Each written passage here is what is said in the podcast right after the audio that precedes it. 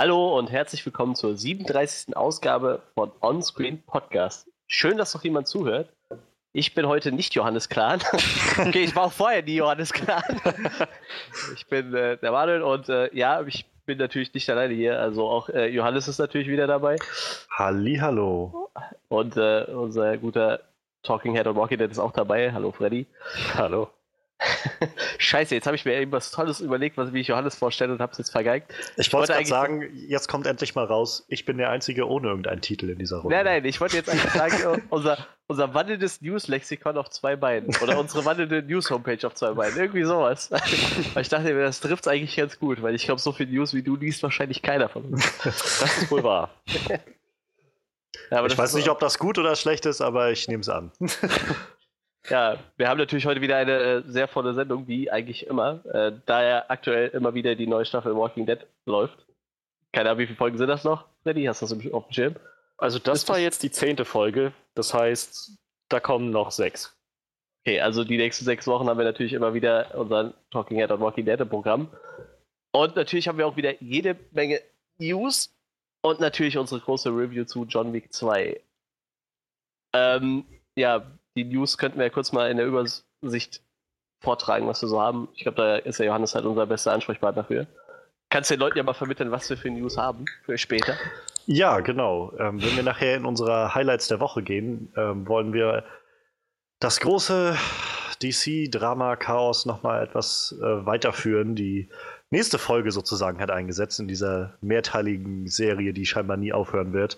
Ähm, denn Matt Reeves, den wir letzte Woche noch benannt haben als Regisseur, der wohl in engen Gesprächen mit DC war, um als Regisseur von The Batman verpflichtet zu werden, ist ausgetreten aus den äh, Verhandlungen. Und es sieht gerade nicht so gut aus, dass er zurückkommen wird.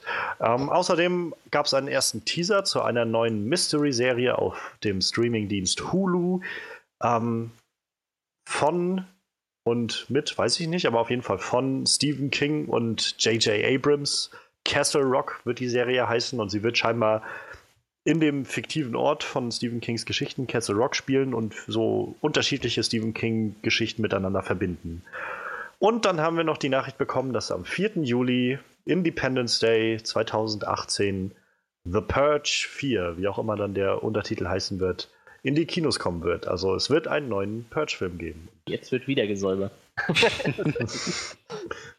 Säuberung reloaded. So. Säuberung hoch 2 oder so. ja, aber natürlich, bevor wir in unsere Highlights der Woche starten, sollten wir natürlich noch die Timecodes durchgeben.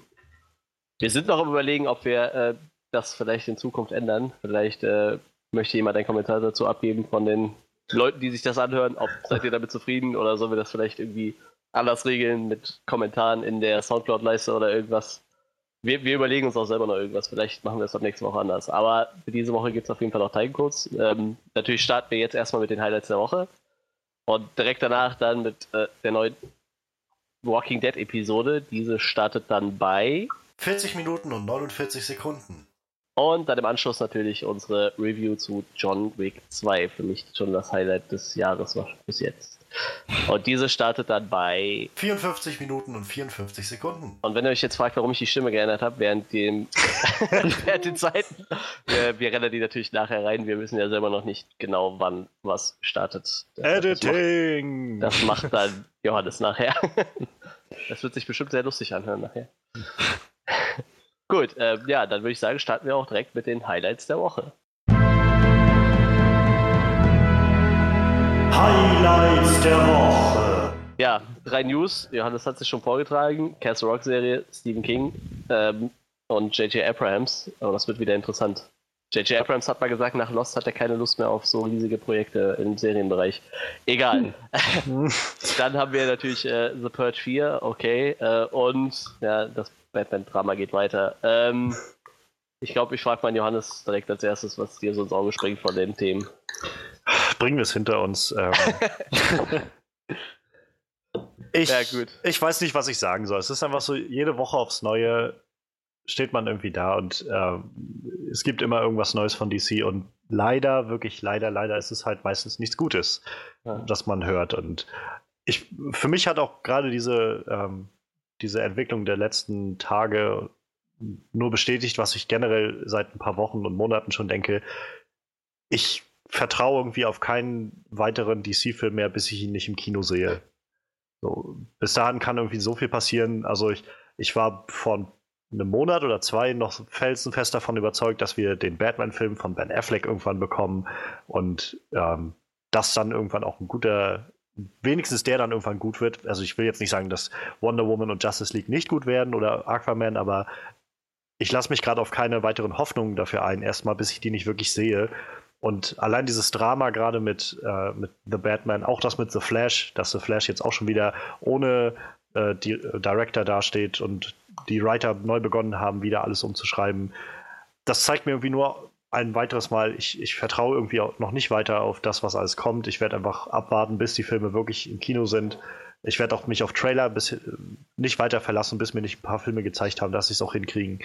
Und ja, äh, Matt Reeves, also ich finde es schade, dass er gegangen ist. Ich meine, generell hätte ich am liebsten immer noch Ben Affleck gesehen, weil ich finde, dass das wirklich ein sehr, sehr guter Regisseur ist. Aber Matt Reeves, also ich mochte den zweiten Planet der Affen-Film sehr, sehr gerne von den neuen.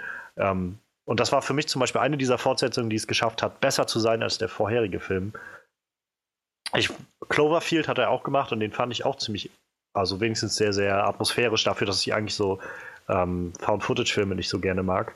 Und insofern hätte ich gerne gesehen, was er mit dem Skript gemacht hätte, aber und mit dem Film gemacht hätte, aber das wird, glaube ich, nicht passieren. Ähm, die Nachricht, die dann nämlich kam vom Hollywood Reporter von der Website im Journal, die haben halt geschrieben, dass Matt Reeves wohl äh, die, also dass die Gespräche unterbrochen wurden und ähm, ich kann mal diesen Absatz kurz vorlesen. Das ist ein, also auf Englisch, a studio source confirmed that negotiations have broken down. The possibility, however, exists that talks could resume when heads cool. Und das finde ich ist ein sehr, sehr schlechtes Zeichen. Also dieser zweite Satz, der sagt, ähm, es besteht die Möglichkeit, dass man die Gespräche fortführt, wenn sich halt die Gemüter wieder etwas beruhigt haben. Das hört sich für mich an, also nicht an nach, wir waren uns nicht ganz einig oder kreative Differenzen. Das klang, klingt für mich sehr danach, als wenn es richtig Zoff dahinter den Kulissen gab. Ähm, man kann nur spekulieren, was es ist. Eine Spekulation, die so durch den Raum geht, ist, dass ähm, Matt Reeves ja momentan in der Postproduktion zu dem neuen Planet der Affen-Film ist, War of the Planet of the Apes. Und eine Theorie, die so rumschwebt, ist, dass er vielleicht einfach wirklich gerade sich Zeit nehmen will, dafür das alles fertig zu machen. Und naja, Warner wahrscheinlich so schnell wie möglich den Batman-Film in Produktion geben will und er einfach keine Zeit hat dafür im Moment oder nicht bereit ist, seine Zeit, die er in andere Filme und andere Projekte stecken will, gerade weil er so ein Mensch ist, der viel Herzensblut in seine Sachen steckt, ähm, dass er nicht dazu bereit ist, das da reinzustecken und zu, rein zu investieren. Ähm, auch könnte das Skript ein Problem sein. Äh, wie gesagt, also es kursierten jetzt so viele unterschiedliche Nach Nachrichten in den letzten Wochen rum. Zum einen hieß es, dass das Skript ähm, Ben Affleck hatte immer gesagt, das Skript geht gut voran, ähm, wir müssen mal schauen. Dann hieß es irgendwann, wenn das Skript nicht gut ist, mache ich es nicht. Dann hat er es jetzt nicht gemacht. Dann gab es irgendwie die Meldung, dass das Skript vielleicht nochmal komplett neu gemacht wird oder so. Dann hieß es auf einmal, der Writer, ähm, der auch mit Ben Affleck zusammen an Argo und an, äh, ich glaube auch an The Accountant mitgeschrieben hat, ähm, der hat das Skript nochmal neu überarbeitet und damit sind alle zufrieden.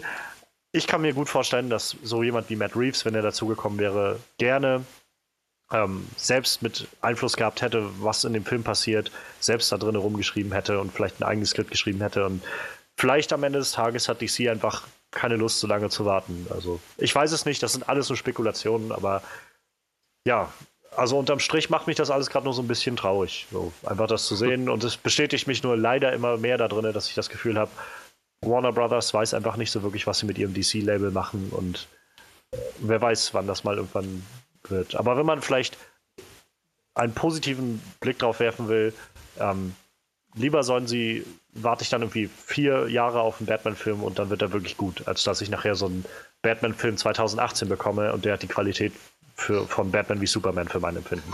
Oder so also, Ja, in dem, in dem Sinne, noch ist irgendwie, noch stehen die Türen auf, dass sie vielleicht wirklich was hinkriegen damit. Wer weiß. Ich bin echt mal gespannt. Wie, wie viele Wochen ziehen wir das jetzt durch für diese Batman News? Ich glaube, das ging Anfang, Anfang Mitte Januar ging das los mit den ersten News ja, dazu. Krass. Ja, Freddy, hast du noch irgendwelche Gedanken dazu oder?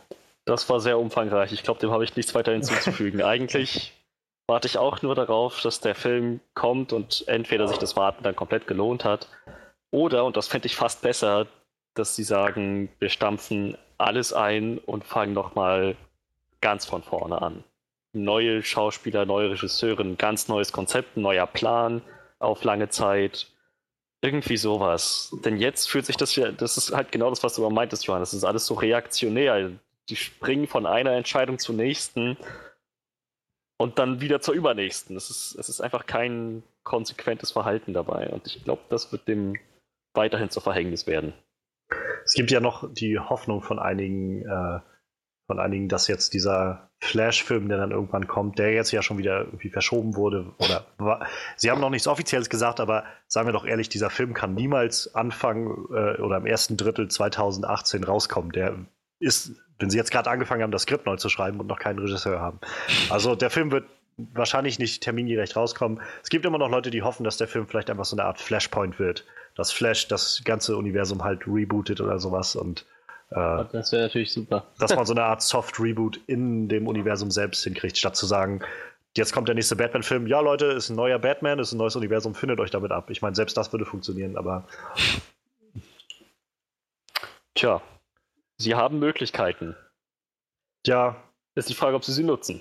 Ja, das ist immer das Problem. Ich glaube, das können wir ich nie vorhersehen, gerade bei DC nicht. Gerade immer so, so, interessant irgendwie, dass Aquaman so bisher ohne große Probleme scheinbar durchläuft. Also ohne jedenfalls viel Trara drumherum. Selbst wenn es da irgendwie Probleme gibt, das wird gerade nicht so an die große Glocke gehängt. Also das kann entweder sein, weil Aquaman nicht so ähm, nicht so beliebt ist wie Batman und deshalb vielleicht nicht so im Zentrum steht der ganzen Diskussion. Oder einfach, weil, naja, die vielleicht auch einfach sagen, es ist Aquaman, lasst James Wan einfach mal machen, was er damit machen will.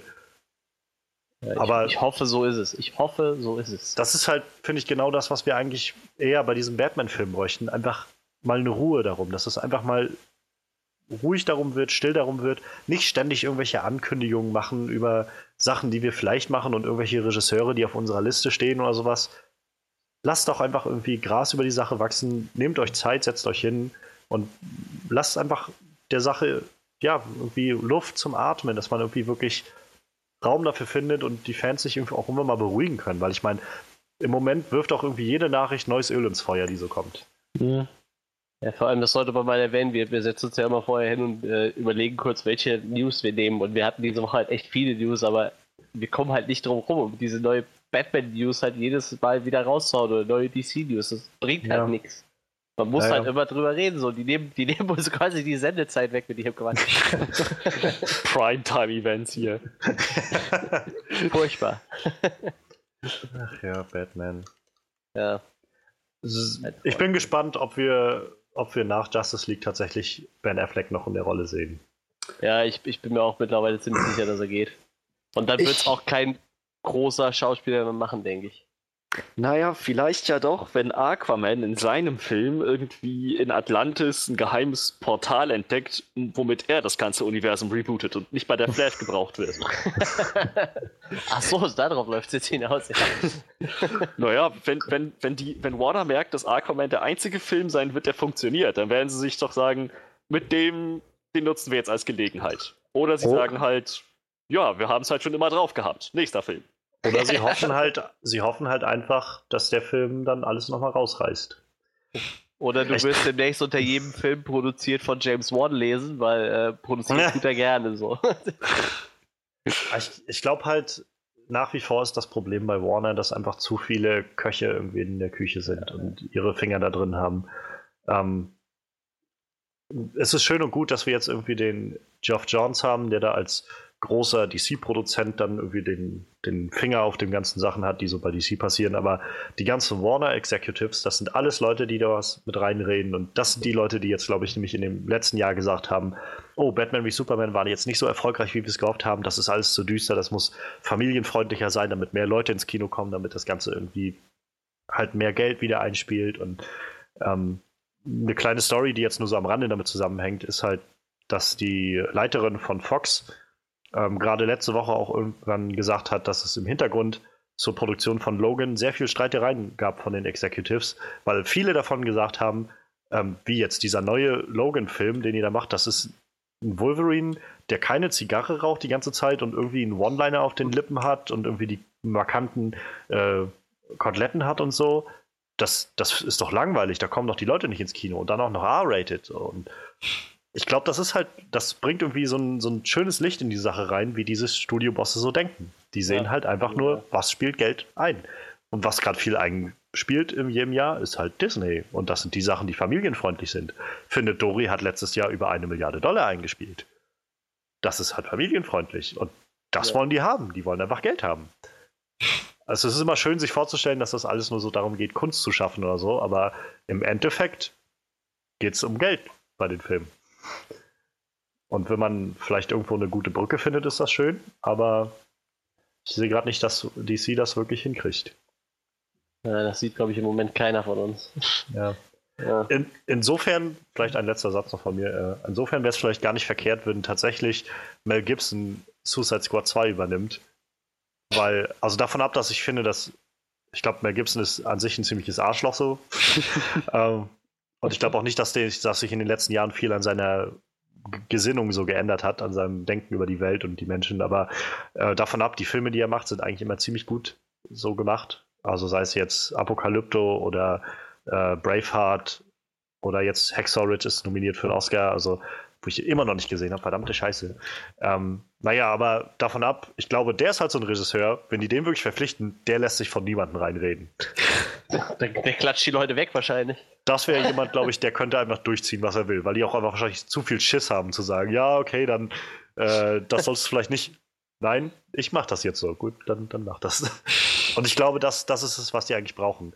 Weg davon, dass die ganzen Executives und äh, ständig ein Auge darauf haben, was alle Leute machen und sagen, oh, das muss freundlicher sein, das muss mehr Witz haben oder sowas. Lasst einfach einen Regisseur seine Vision umsetzen, so wie es ja auch bei James Wan gerade so aussieht. Ja, da, da habe ich nämlich halt auch die Hoffnung so, weil ich glaube, der lässt sich auch nicht gerne reinreden. Dafür hat er einfach schon gezeigt, dass er, wenn, er, wenn man ihn lässt, einfach schon was richtig Gutes auf die Beine stellen kann halt, ne? Ja. Ich, ich meine, ich sag mal, die Zahlen von seinem Film und so, die, die stehen ja nur mal für sich, ne? Deshalb, also ich hoffe, die lassen ihn in Ruhe, weil halt sie sich vielleicht denken, okay, Aquaman ist mit Sicherheit nicht unser stärkstes Franchise, so, also nicht unser stärkstes Zugpferd, so. Aquaman mögen viele Leute, mögen den ja einfach nicht, weil der halt früher total albern auf einem Seepferdchen geritten ist, aber ja, ist, ist halt so, muss man halt, man muss es halt so sagen, er ist auf einem Seepferdchen geritten. Meinst du, da wird es irgendeine Anspielung drauf geben in dem Film? Oh, ich will es hoffen irgendwas. genauso wie ich wünsche mir bei Wonder Woman halt auch eigentlich ein, äh, irgendwas mit einem unsichtbaren Flugzeug. Also nicht, dass er das einsteigt, aber irgendwie. Das wäre albern, so ein unsichtbares Flugzeug. Das wäre total albern. Wie, wie, so ein unsichtbares Flugzeug. Total albern. Das ist ja irgendwie so das bescheuert das halt. Trotzdem frage ich mich auch da wieder, wenn Sie sagen, das Einzige, was sich gut verkauft, sind familienfreundliche Filme, die irgendwie noch halt so eine freundliche, helle Komponente drin haben, und das müssen wir jetzt machen, und dabei den Regisseuren halt in die Arbeit reinreden, warum gucken die nur in die letzten zwei, drei Jahre? Warum gucken die nicht auf Christopher Nolan, der mit Batman seine Vision umgesetzt hat? Das war nicht familienfreundlich und trotzdem haben es alle geliebt. Ja, naja, ich, ich glaube, das Problem ist einfach, dass man nicht danach guckt, was vor ein paar Jahren war, sondern das guckt, was momentan gerade läuft. Und ähm, also ich will nicht sagen, dass, dass ernste und düstere Filme irgendwie keinen Platz hier haben. Ich glaube, das wissen wir alle, dass es eine gute, mhm. dass es eigentlich eine, eine schöne Abwechslung bietet zu dem anderen. Ich persönlich bin jemand, der sagt, gebt mir auch gerne freundliche Filme. Also eine Sache, die ich zum Beispiel sehr, sehr an La La Land geschätzt habe, war zu sagen, endlich mal ein Film, wo ich mich nicht die ganze Zeit schlecht fühle. So. Wo ich die ganze Zeit das Gefühl habe von, die Welt geht gleich unter und irgendwie alles ist deprimierend und grau und düster, sondern ein farbenfroher Film, der eine, eine herzerwärmende Geschichte erzählt oder sowas. Aber davon ab, ich, ich freue mich mega auf Logan, weil ich weiß, dass der Film endlich mal einen Charakter, der das auch verdient, in so einem Licht zu stehen, in so einem düsteren Licht, auch genau in diesem Licht zeigt. Und genau mhm. das möchte ich sehen. Aber naja, wenn man jetzt mal auf die, auf bei DC guckt, bei Warner in den letzten Jahren, sie haben genau das, was bei, wie du schon sagst, bei Dark Knight geklappt hat, haben sie probiert mit Man of Steel und es hat, naja, gespaltene Kritiken eingebracht und nicht so viel Geld, wie sie gehofft haben. Sie haben gedacht, wir machen Counter-Programming zu Marvel und machen mit Batman wie Superman so ein richtig düsteres Ding, was entgegenläuft der Marvel-Richtung. Hat auch nicht das eingespielt, was sie sich erhofft haben. Und das war, glaube ich, der Moment, wo sie irgendwann gesagt haben, vielleicht sollten wir irgendwas ändern. Keine Ahnung was. So, scheinbar die Leute, also Marvel verdient mehr und generell irgendwie fröhliche Filme haben bessere Chancen, sag ich mal. Es sind jetzt, ist jetzt nicht zwingend gesagt, dass die immer besser ankommen als düstere Filme, aber sie haben bessere Chancen, gut anzukommen und halt mehr Leute zu generieren. Und es ist halt auch ein Film, wo dann Eltern ihre Kinder mit reinnehmen können oder sowas. Und ich weiß es nicht, aber das, so stelle ich mir vor, dass die so argumentieren und deutet irgendwie vieles darauf hin, finde ich. Mut zu R-rated. ja, ich meine, nicht alles muss halt R-rated sein. So. Ich brauche keinen R-rated, äh, ich brauche keinen R-rated Shazam-Film oder so. R-rated findet Dori. Du willst es sehen. Wie gesagt, ich finde ich finde eigentlich immer, man muss eigentlich nur den, den richtigen Ton für den richtigen Charakter finden. So. Ich finde persönlich, ich habe nicht viel mit Superman zu tun, aber das ist eine Sache, wo ich mit Kritikern von Man of Steel äh, zusammenstimme, also übereinstimme. Ich fand den Film zu, zu deprimierend die, die ganze Zeit. Also Superman stelle ich mir irgendwie freundlicher und irgendwie hoffnungsvoller so vor als das. Bei Batman habe ich damit kein Problem, wenn das düster ist, weil das ist genau der richtige Ton dafür. Logan, endlich sehe ich, hoffe ich jetzt mal, Logan so, wie ich ihn mir eigentlich vorstelle, als so diesen, naja, diesen düsteren Typen, der irgendwie oftmals Fuck sagt, weil ihm das alles nur auf die Nerven geht und der Blutspritzen durch die Gegend rennt, so links und rechts. Er spritzt das, selber Blut. so, aus so einer, aus so einer äh, Tube irgendwie raus. ja, ich weiß nicht. Also alles muss, finde ich, einfach so sein, alles hat so den richtigen Ton für sich oder kann den richtigen Ton finden. Dann, ähm, vielleicht sollte man sich danach richten, statt zwingend zu sagen, jeder Film von uns muss jetzt so sein oder muss so sein. immerhin, Gotham läuft gut. Bei Gotham kriegen wir jetzt den Joker, der sich selber das Gesicht abschneidet. Alles wird gut. Das macht er aber ganz schön früh. Scheiß auf die, ja, das stimmt allerdings. Aber scheiß auf die, äh, scheiß auf die äh, Warner-Filme, wir gucken Gotham so. naja, ähm, gut. Ja, ich würde sagen, wir sollten das Thema langsam abhaken. Wir können uns ja. wie jede Woche in Rage reden. So. Das, das könnten wir immer so eine Stunde ausführen, glaube ich. Jedes DC-Thema so. Ja, äh, wir hatten eine News, die hat sich äh, Freddy quasi gewünscht. Äh, deshalb würde ich sagen, bei äh, Purge 4. Freddy, sag doch mal was dazu. Äh, rückblickend hätte ich mir das nicht wünschen dürfen. Nein, doch. Also, ich freue mich halt, dass ein neuer Purge-Film kommt weil ich vor allem den letzten halt echt gut fand. Da ging unsere Meinung weit auseinander. Aber. Meine ich, Meinung ging weit auseinander. Ich wollte sagen. äh, da ging eine unserer Meinungen weit auseinander. oh, ich, fand den, ich fand den echt klasse. Und ich würde mir halt eben das wünschen, dass noch ein weiterer kommt, der vielleicht sogar diese Story, die jetzt da aufgehört wurde, an diesem Punkt aufgehört wurde zu erzählen, dann auch wieder aufgenommen wird und weitergeführt wird. Das Ende war ja so ein kleiner, mehr oder weniger Cliffhanger, wo man sich dann denken kann, mh, so könnte es also weitergehen im nächsten Film. Muss nicht sein, können sie aber. Das würde mich nämlich echt interessieren. Das ist eine Prämisse, die ich interessant finde. Was wäre denn, wenn die Purge politisch abgeschafft wird, aber die Leute sind da noch nicht so begeistert von? Das würde mich halt echt interessieren. Und wenn sie natürlich wieder Elizabeth Mitchell in die Hauptrolle nehmen, ist der Tag gerettet. Ja, ich ich habe so, ich habe ja am, am Ende vom letzten Teil gesagt, so äh, im Podcast, ich glaube, da hatte ich gesagt, also ich fand die Trilogie so an sich halt relativ perfekt und abgeschlossen. Ich würde jetzt lieber Origin Stories sehen, weißt du, so von Leuten während der Purge. Hm. Also für mich hätten die den Film halt einfach so stehen lassen können und sagen jetzt, okay, wir machen jetzt Purge vor zehn Jahren irgendwo und erzählen da einfach eine Origin Story, die nicht unbedingt mit dem Rest zusammenhält oder man teasert die, Reste, die restlichen Sachen halt einfach immer nur an. Das, das, das wäre mir lieber so, weil dann können die wegen mir das Franchise auch bis hin gegen Tod reiten, so, solange so für mich diese Trilogie war für mich halt abgeschlossen und die ist halt auch gut so wie die ist, finde ich. Also da muss man jetzt nicht noch zwanghaft was dahinter hängen und auch nicht zwanghaft irgendwas dazwischen packen, sondern dann, dann erzählt lieber Stories von anderen Leuten, weißt du, weil da gibt es ja echt noch so viel Potenzial. Das stimmt, ist auch. Auch eine Möglichkeit. Hätte ich auch nichts dagegen. Ja.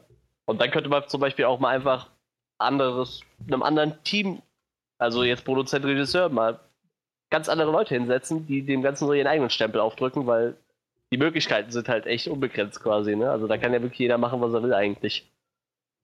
Deshalb, ich finde, also Potenzial für, für mehrere Teile hat es mit Sicherheit, aber ob es jetzt wirklich einen vierten Teil dahinter bräuchte, bin ich mir nicht so sicher. Johannes, was sagst du dazu? Das ist mir so ja. egal, weißt du. Ja, das. Nix mit am Hut. Also ich meine, macht meinetwegen, macht noch einen vierten Purge-Film. Ich weiß nicht, also ich brauche ihn nicht, aber es gibt scheinbar eine, wie wir auch irgendwie jetzt hier in unserem Panel sehen, es gibt eine, eine Zielgruppe dafür, die das interessiert und die das gerne schauen. Und wenn die Leute das noch interessiert, dann gerne, also sollen sie den Film bekommen. Ich für meinen Teil kann halt nur sagen, ich habe jetzt auch nur den dritten gesehen. Vielleicht hätte mich die, äh, mich, hätten mich die ersten beiden noch anders beeinflusst, aber ich fand den dritten nicht wirklich gut. Also ich fand den sehr vorhersehbar, irgendwie sehr, sehr klischeehaft, so sehr klischeehafter Actionfilm an vielen Stellen. Ähm, und rückblickend habe ich auch das Gefühl, dass der Film sich sehr ernst genommen hat, so für das, was er da erzählt. Ähm, ja, weiß ich nicht. Also ich brauche ihn nicht. Ich werde auch keinen vierten Film gucken davon, glaube ich. Beziehungsweise wenn dann nur für den Podcast schauen, wenn der dann 2018 rauskommt. Am Independence Day ist auch ein schönes Startdatum. Mal schauen, ob sie dann, ob sie irgendwie auf Trump was anspielen in dem ganzen Ding. Ich meine, letztendlich, sagen wir ehrlich, der dritte Film war jetzt schon irgendwie so, ein, so eine gewisse Kampagne für Hillary Clinton mit der weiblichen Senatorin und so. Und, naja, ähm, was du vorhin meintest, Manuel, mit dem, mit dem Leuten dahinter, also der James de Monaco, wenn man den Namen so ausspricht, der die ersten drei Filme jetzt geschrieben hat und Regie geführt hat, wird wohl jetzt beim vierten auch wieder Regie führen. Äh, Quatsch, okay. das Drehbuch schreiben, aber Regie wird er nicht führen, sondern es sei jetzt auf der Suche nach anderen Regisseuren. Ja, das war aber, jetzt auch mal nur so eine Idee halt, ja, ne, dass man machen könnte, wenn man so Origin Stories Ist vielleicht auch eine, also ist, finde ich, immer eine gute Idee, irgendwann mal so ein bisschen frisches Blut da reinzubringen und ja. eine neue Richtung da reinzugeben. Aber ja, also die Produzenten bleiben, glaube ich, Blumhaus, also auch die, die Produktionsfirma, die das bisher gemacht hat. Die sind ja, glaube ich, auch so das Go-To für solche kleinen Horrorfilme, sag ich mal. Aber was mich jetzt noch interessieren würde, jetzt wo du ja gesagt hast, der dritte, der, den fandst du nicht geil, würdest du denn den, die ersten beiden angucken? Oder würdest du da auch komplett sagen, nö, da bin ich hier raus? Ich weiß nicht, also einerseits einerseits denke ich immer so, ja, vielleicht sollte ich die einfach mal schauen, um mir halt dann doch nochmal eine Meinung drüber zu bilden. Gerade weil ja der erste auch eher so ein Home Invasion Film ist und der zweite dann ja eher so auf die Straße geht für diese Sachen und vielleicht sind die dann doch nochmal anders und würden mich irgendwie mehr begeistern. Aber andererseits denke ich so, Gott, es gibt so viele gute Filme, die ich noch nicht gesehen habe ich weiß nicht, ob ich meine Zeit jetzt extra da rein investieren will. so, also ich habe, Gott verdammt, ich habe noch nicht mehr der Pate 1, 2 oder, und 3 gesehen. Ja, ja, das kenne ich. Ich glaube, irgendwie muss ich die, diese Sachen irgendwann mal schauen, bevor ich mir sage, ich gucke jetzt Filme, von denen ich noch nicht so recht weiß, ob mich das wirklich interessiert. ich finde das nach wie vor, ich finde die Prämisse irgendwie interessant von diesen Purge-Filmen, aber gerade wenn ich jetzt das nur an dem dritten Messe, den ich da gesehen habe, fand ich das einfach sehr, sehr so Paint by the Numbers, äh, einfach so 0815 Actionfilm irgendwie. Na gut, lassen wir das mal so stehen. Also äh, ich halte es da dann doch wie Freddy. Ich äh, freue mich dann auch tatsächlich auf den vierten Teil. Aber hoffe eigentlich, dass sie eine Origin-Story erzählen. Das würde ich mir irgendwie wünschen. Also eher so ein Spin-off-Film. Genau, Statt genau. Teil, so, ja. Genau, genau. Ja gut, warten wir mal ab. Ist jetzt noch nichts weiter dazu bekannt, ne? Außer das, was du jetzt eben erwähnt hast, alles. Gut, ja, dann hatten wir noch ein letztes News-Thema. Ähm, das hat mir besonders zugesagt, deshalb äh, mache ich auch mal den Anfang. Und zwar J.J. Abrams und Stephen King haben angekündigt, eine Castle Rock-Serie zu machen. Ich glaube, du hast das eingangs schon erwähnt. Castle Rock ist äh, eine fiktive Stadt im Stephen King-Universum. Äh, eine von einer Handvoll, ich weiß nicht, ob es gibt drei oder vier, wo viele Handlungen spielen. Ja, und es gab bis jetzt ja nur so einen kleinen Teaser und halt irgendwo stand halt, dass so eine Anthology-Serie wird, die wohl irgendwie nachher dann, wo mehrere Stories am Ende wohl zusammengeführt werden. Die wohl alle in Castle Rock spielen. Ähm, in dem Teaser hat man, glaube ich, nur verschiedene Zitate und, und Bilder gesehen, ne, die auf verschiedene Bücher hindeuten. Ja. Aber halt mehr noch nicht. Ich also sie haben auf jeden Fall, ich kenne halt nicht so viele Stephen King-Werke, aber was ich erkannt habe, waren halt äh, der Name Pennywise tauchte auf mhm. und so dieses markante Lachen im Hintergrund war dann zu hören. Man hat ähm, Salem's Lot war angegeben. Ähm, man hat gesehen, Shawshank äh, State Prison war auch mit benannt. Ähm, ich glaube, es gab Verweise auf Misery auf die Geschichte. Und aber noch ganz viele andere Sachen. Also es gab so viele Namen, die ich auch alle dann nicht so schnell identifizieren konnte. Interessanterweise, ich habe gerade nebenbei noch äh, die Collider-Webseite auf und da haben sie gerade vor zwei Minuten gerade einen Artikel zu der Serie nochmal hochgeladen. Okay. Also die wird zehn Folgen haben. Okay. Die erste Staffel. Ähm, und die Produktion wird dieses Jahr dann wohl beginnen. Die Produktion liegt halt bei der Bad Robot Firma von J.J. Abrams. Abrams ja. Und er wird Executive Producer sein. King wird wahrscheinlich auch so irgendwie in die Richtung gehen, ne? Der macht, ich denke, der wird ja auch nicht da schreiben. Ja. Ich, bin, ich, bin, halt echt gespannt, was sie draus machen. Ob es jetzt mehr so eine Art, Amer sagen wir mal, so grobe American Horror Story wird, wo wirklich jede Staffel für sich einzeln steht und man zwar irgendwie nachher eine Verbindung ziehen kann, vielleicht, aber dass es wirklich so für sich steht.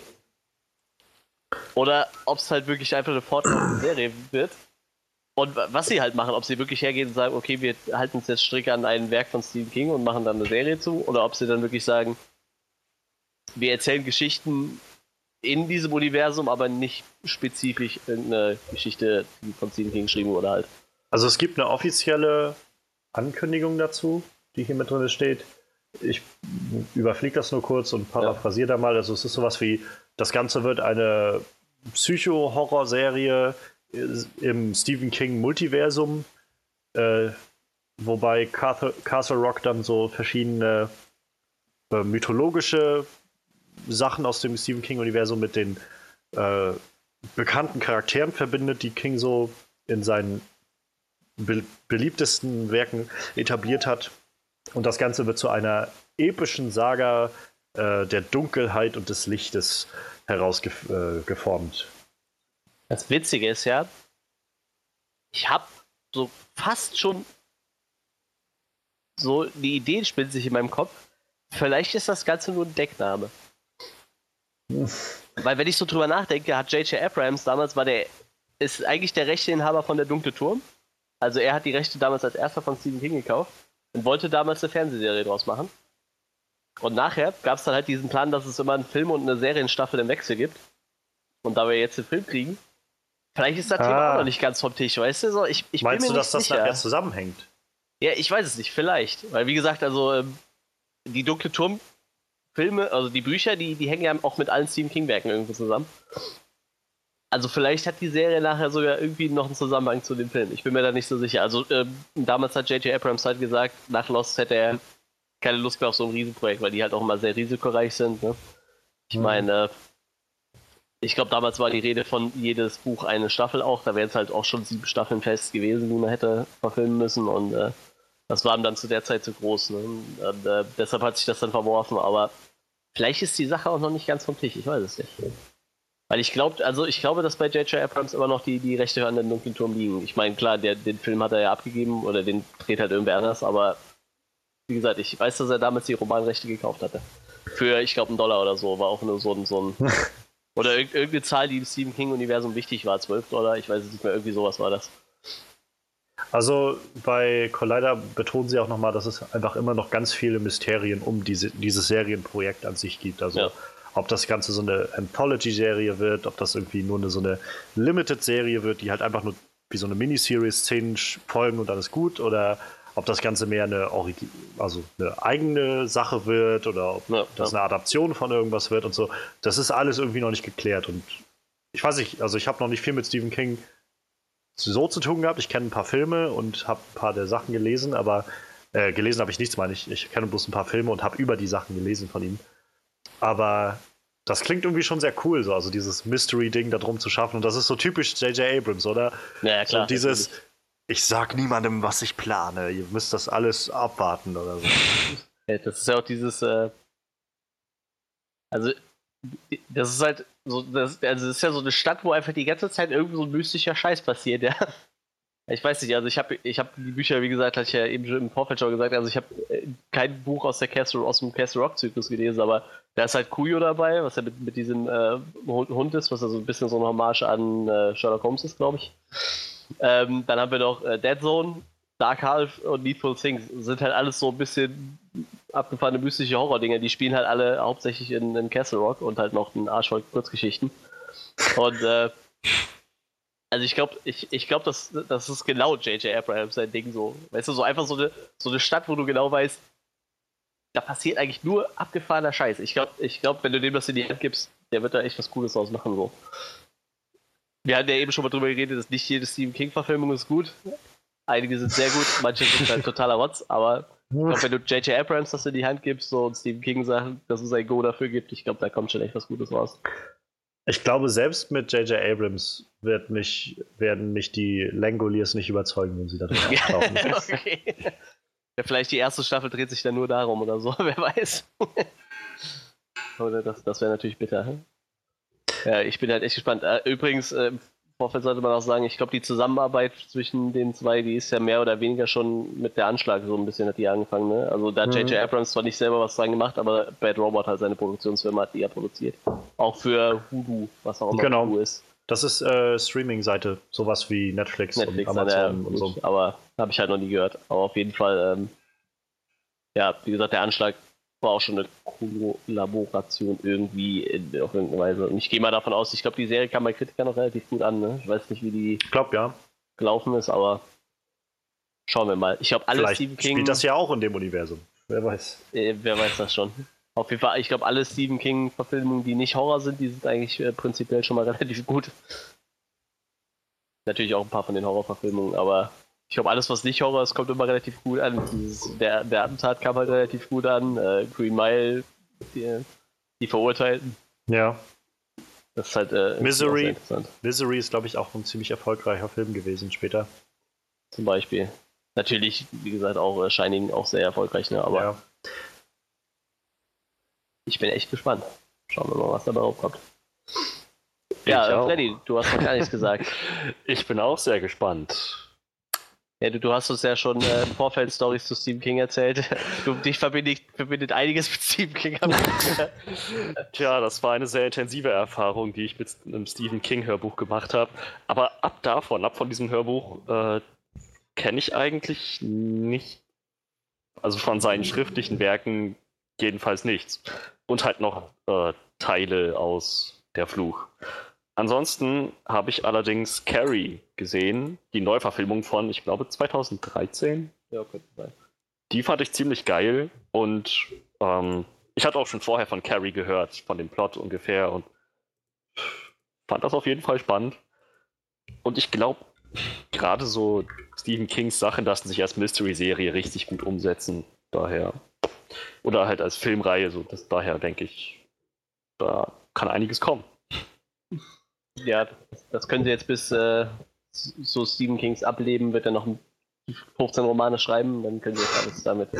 Wahrscheinlich hat Stephen King sich jetzt so gesagt, George R. R. Martin kann aus, äh, kriegt er aus fünf äh, Büchern, die er bisher geschrieben hat, irgendwie eine, eine der erfolgreichsten Serien aller Zeiten. Das kann ich aber schon lange da.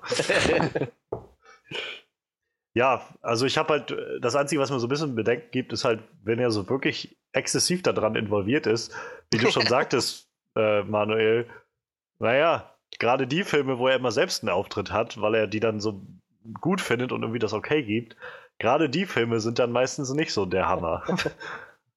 ähm, ich weiß nicht, also das sind auch fast immer nur diese äh, Fernsehfilme dann, ne? die, die ja. auch gar nicht im Kino gelaufen sind, so meistens. War Children of the Corn nicht eigentlich auch von denen? Ja, ja, ja, ja, ja. Das ist doch auch so ein, so ein B-Movie-Horror-Franchise geworden. Ich glaube aber tatsächlich, der erste ist echt beliebt bei Horrorfans, aber ich glaube, die äh, zwölf Teile, die danach kamen, die waren wohl grundlegend alle Rotz, aber da hat dann, glaube ich, auch Stephen King nichts mehr mit zu tun gehabt.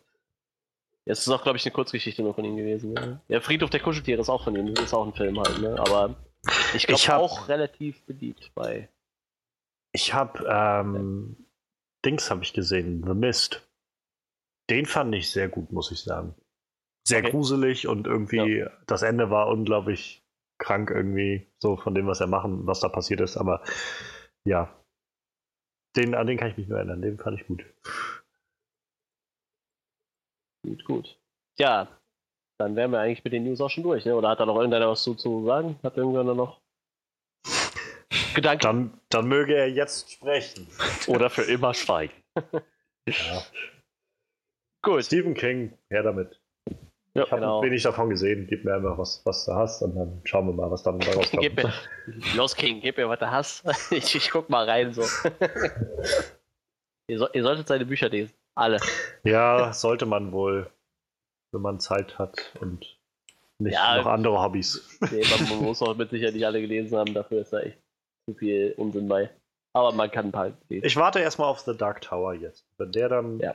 vielleicht mich so richtig catcht, dann werde ich mir vielleicht die Bücher dazu mal durchlesen oder so. Ja, Dark Tower lässt sich auch echt schön lesen und vor allem ist halt kein Horror, ne? Also hat so ein bisschen Gruselelemente manchmal, aber nichts nichts abgedrehtes, keine Aliens. Gut, dann äh, kommt jetzt eine Kategorie, da kann ich mich getrost zurücklehnen. Äh, jetzt kommt nämlich Freddys Part. Die neueste Walking Dead Episode. Ich habe mich äh, informiert. Sie heißt New Best Friend. Kann das sein oder habe ich mich vertan? New Best Friends. Genau, New Best Friends. Ich gehe da mal davon aus, du hast sie gesehen.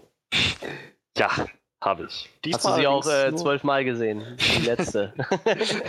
Nein, ich habe sie diesmal nur einmal gesehen. Da dann erzähl uns mal. Gab es nicht so viel, was man hätte zweimal sehen müssen. Aber, also die Folge dreht sich hauptsächlich um den Kingdom und darum, wie Rick einen Schritt nach dem anderen hinter sich bringt und seine Armee zusammenstellt.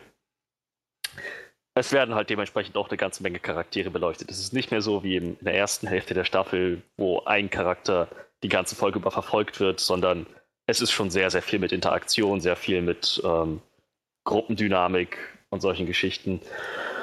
Dementsprechend fand ich das jetzt auch ziemlich abwechslungsreich. Die Settings haben sich geändert, halt vom Kingdom zu Carols Haus zu äh, einem ganz neuen Setting von der Gruppe, die jetzt neu eingeführt wurde. Was auch ziemlich interessant gemacht war. Dazu kam halt noch das, ja, also dass die Charaktere ganz, ziemlich, ziemlich gut dargestellt wurden. So wie sie miteinander interagieren, wie sie mit der ganzen Situation umgehen, wie jetzt auch langsam bei jedem dieses Gefühl einsetzt von Hoffnung, dass sie diesen Kampf gewinnen können. Und manche eben auch anders damit umgehen als andere. Manche sind eher auf Krawall gebürstet als andere. Es ist halt echt sehr, sehr, sehr gut ähm, rausgearbeitet, fand ich. Die Folge hat ein gutes Pacing.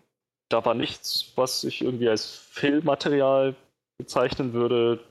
War jetzt aber auch nichts herausragend ähm, Kopfsprengendes. Das geht auf Deutsch nicht. Es, es war jetzt keine mindblowing Folge, aber es war trotzdem auf jeden Fall eine gute Folge. Es gab Action, es gab Drama. Ja. Und soweit ich weiß, ist die auch ganz gut angekommen bei Kritikern und Fans.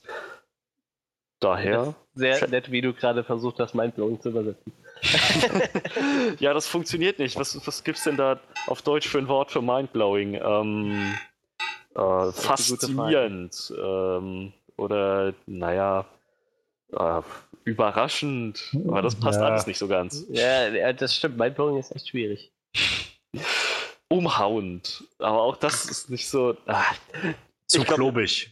Ja, ihr wisst auf jeden Fall, worauf ich äh, hinaus will. Die Folge war jetzt kein grandioses Meisterwerk, wo man mit offenem Mund einfach nur noch dastand, sondern es war halt eine gute, sehr unterhaltsame Folge, die es aber verglichen mit vielen Folgen der ersten Hälfte der Staffel sehr gut hinkriegt, jetzt wieder so ein gutes Tempo zu haben, so dass, dass man merkt, das wird von einem guten Wind getragen, sozusagen. Es ist nicht so ätzend langsam, dass man denkt, boah, die Folge hätte ich mir jetzt klemmen können.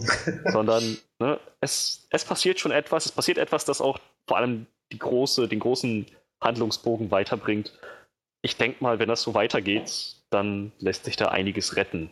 Allerdings, das, was die jetzt an Zuschauern verloren haben, die, die werden nicht einfach so wieder zuschalten, weil die Folgen jetzt wieder gut, okay bis gut sind, ganz gut sind, ganz annehmbar da müsste schon echt mehr passieren, dass die Zuschauerzahlen wieder auf die alte Größe kommen. Aber vielleicht kommt das ja alles noch in dieser oder in den nächsten Staffeln. Also man kann ja mal kurz in den Raum werfen, die Episode 9, die von letzter Woche, die hatte 12 Millionen Zuschauer. Damit sind wir ungefähr wieder bei Folge 2 von der Staffel vom Stand. Neue, noch von der neuen Folge gibt es noch keine, keine Zahlen. wie die jetzt gelaufen ist. Ja, naja, das war jetzt halt wieder die erste Folge nach ja, dem Mid-Season-Finale, daher ist immer. So, die richtig interessanten sind die, die eben nicht so als Schlüsselfolgen bezeichnet werden. Ja. Nicht eine erste, achte, neunte und sechzehnte, sondern die anderen. Ja. Gerade, also ich, ich rate mal, wenn jetzt irgendwie morgen oder übermorgen die Quoten aus Amerika dann bei uns auch irgendwie bekannt sind, dann wird sich mal so ein bisschen zeigen, ob mehrere Leute von letzter Woche dann doch wieder angefixt ja, wurden und dran geblieben sind oder wie der Trend so jetzt gerade aussieht. Das halte ich aber für echt unwahrscheinlich. Ich glaube, wenn die Leute, die von der ersten Hälfte der Staffel rausgeekelt wurden, die werden bis jetzt nichts gesehen haben, was sie wieder an Bord holt. Das glaube ich nicht. Ja, es ist jetzt ja. halt ein bisschen optimistischer, aber ich sag mal, es ist, es ist jetzt kein Punkt gewesen, wo ich persönlich, wenn ich mich in die Lage eines Zuschauers hineinversetze, der die Schnauze voll hat von der Serie, es, es gab nichts, wo ich mir hätte vorstellen können, dass ich als Zuschauer dann gesagt hätte, boah, ich habe mich in der Serie getäuscht, ich muss die unbedingt weitergucken. Aber die Kritiken von den letzten beiden Episoden sind tatsächlich äh, relativ gut im Vergleich zu allem, was davor gekommen ist. Ja, ja, das, das stimmt wohl. Und das finde ich auch gut. Ich als jemand, der nicht aufgehört hat zu gucken. Ja. Aber ich ja, weiß ich nicht, sag mal, die, die 11 Millionen Zuschauer haben die immer noch im Schnitt, ne? Oder sagen wir 10,5. Also Sicher, sicher. Aber noch, immer noch ganz ordentlich. Ne? Das lässt sich auf jeden Fall sehen. Ich glaube, das Risiko, dass die Serie einfach mal eingestampft wird, das, das können wir auf null reduzieren. Ich weiß noch nicht mehr, letztens, ich glaube, Agents of Shield war es, ne, was nicht verlängert wird im Moment, weil die waren bei 1,8 Millionen nur oder so. Also ich glaube, da bist du mit 11 Millionen oder 10,5 noch relativ Ja, safe, ne? also ich meine, Walking Dead wird, glaube ich, so bald nicht eingestellt werden. Das, das wird, die wird noch Jahre laufen, die Serie. Ja, das denke ich allerdings auch. Solange die Schauspieler alle noch Bock haben, ist das alles gut.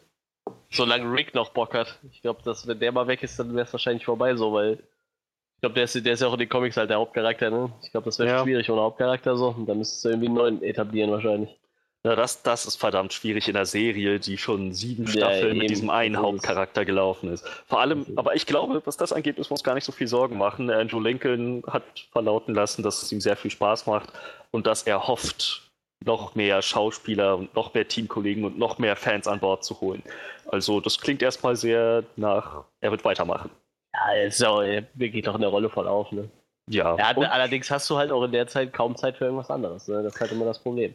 Das ist halt genau so ein Ding. Da denke ich mir, brauche er auch gar nicht. Er braucht eigentlich gar nicht unbedingt noch nebenbei Projekte am Laufen. Nee, also für, für, ich sag mal, für Geld muss er es auf jeden Fall mal nicht machen, so, aber nee, vielleicht hat er ja irgendwann mal Bock da drauf, weißt du, mal einen Film zu drehen oder so.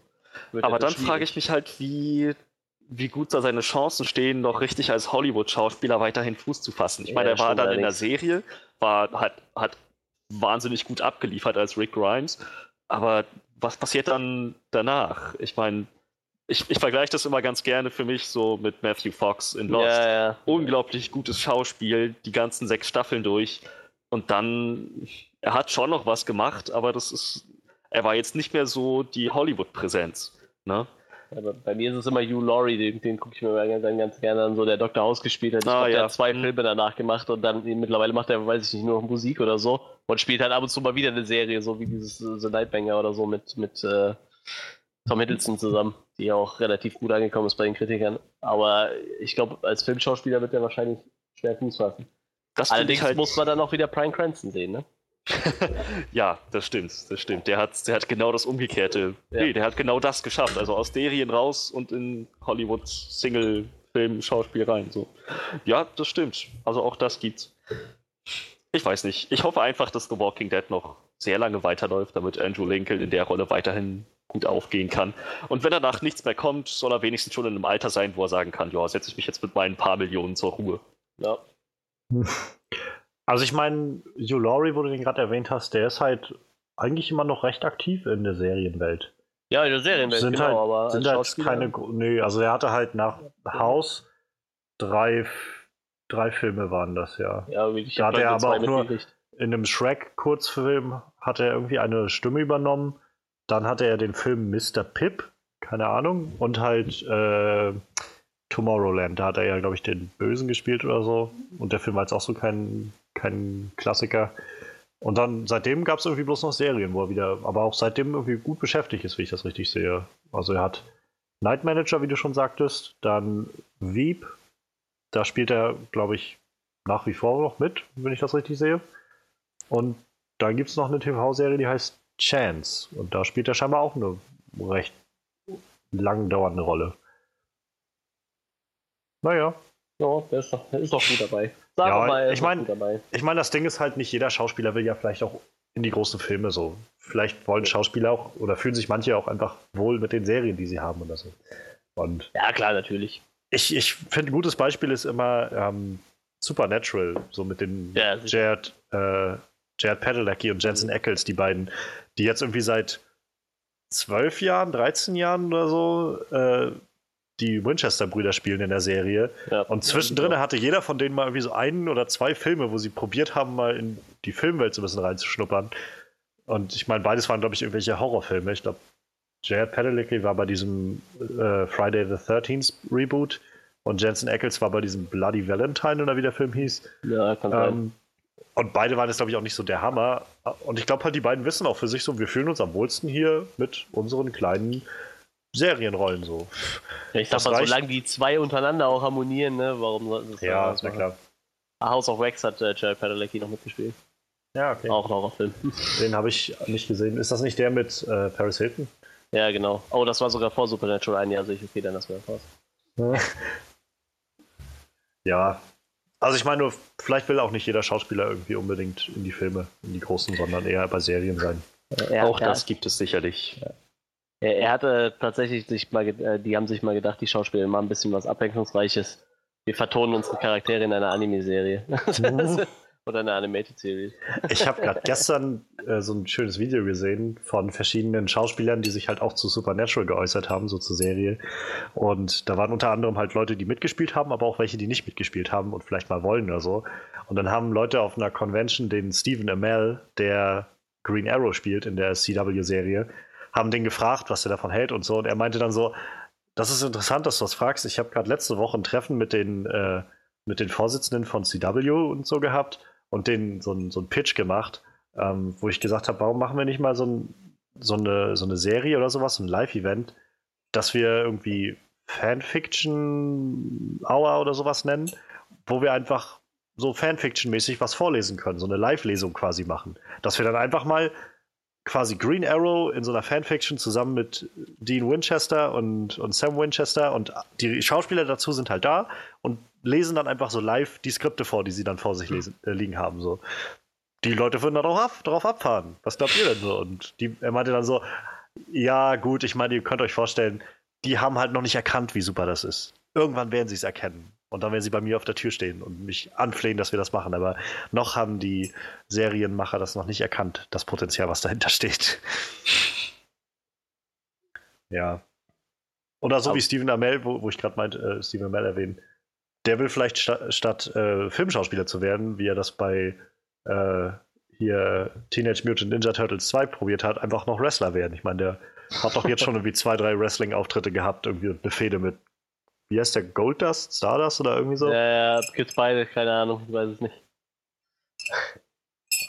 Äh, Was, was auch ziemlich lustig ist, äh, wo wir eben nochmal bei Quoten waren, also Super, wo du Supernatural erwähnt hast, also Supernatural läuft immer so bei, bei 1,5 bis 2 Millionen Zuschauer, also ich glaube, Walking Dead, ist noch verdammt lange Ja, ja. Zeit. Oh ja. Aber man muss auch dann, glaube ich, die Relation sehen. Also ich glaube, für gerade für CW ist Supernatural so eine der erfolgreichsten Serien, die die so haben. Also gerade in dieser Zielgruppe, die sie so anstreben, dieses junge Alter, Ja. ähm, weil die ja vor allem jetzt in der zwölften Staffel läuft und kontinuierlich diese Quoten bringt. Die Leute schauen das halt kontinuierlich durch. Ja, Die haben halt kaum- um, um eine 13. verlängert, ne? Ja, ja, auf jeden Fall. Also ich meine, ich weiß nicht, ob ich das gut finde. Ich mit der, bin, dann- bin mit der neuen Staffel noch nicht so ganz zufrieden, was ich bisher gesehen habe. Ich, ich hänge erst bei Staffel 6 jetzt, also ich muss eh noch ein bisschen was aufholen. Naja, dann. da ist die Serie noch super. ne, Quatsch. Ja, die ersten fünf Staffeln sind die besten. Danach Ja, das stimmt. gibt es immer so ein paar Hochs und Tiefs und Ja, das Ja. sind wir die meisten Serien. Gut. Ja, nächste Woche steht dann die Folge Host was ich kann es nicht aussprechen. Was steht da? Hostilities and Calamities. Ja, An. Wenn das der Titel ist. Ich hab's noch nicht, hab noch nicht nachgeschaut. Ich, hab- ich musste gerade gucken. Ich musste erstmal mir meine Worte, Buchstaben hier sortieren, was da steht. Ja, gut. Dann äh, würde ich sagen, more on that äh, next week. ja, dann ähm, können wir ja voll in unsere Review reinstarten. Für mich ist jetzt definitiv das Highlight des Jahres. Und vermutlich auch noch eine lange Zeit später das Highlight des Jahres. Vor allem, wenn ich mir mal angucke, was noch so kommt. Vielleicht bis, sagen wir mal, wenigstens bisschen Hocken, vermutlich. Das ähm, ist in zwei Wochen. ja, so lange auf jeden Fall noch. Ja gut, vielleicht, vielleicht wird äh, Logan auch ein Flop. Haha. Äh, John, auf jeden Fall John Wick 2. Keanu Reeves schlüpft wieder in die Rolle von John, einem ehemaligen Kopfgeldjäger.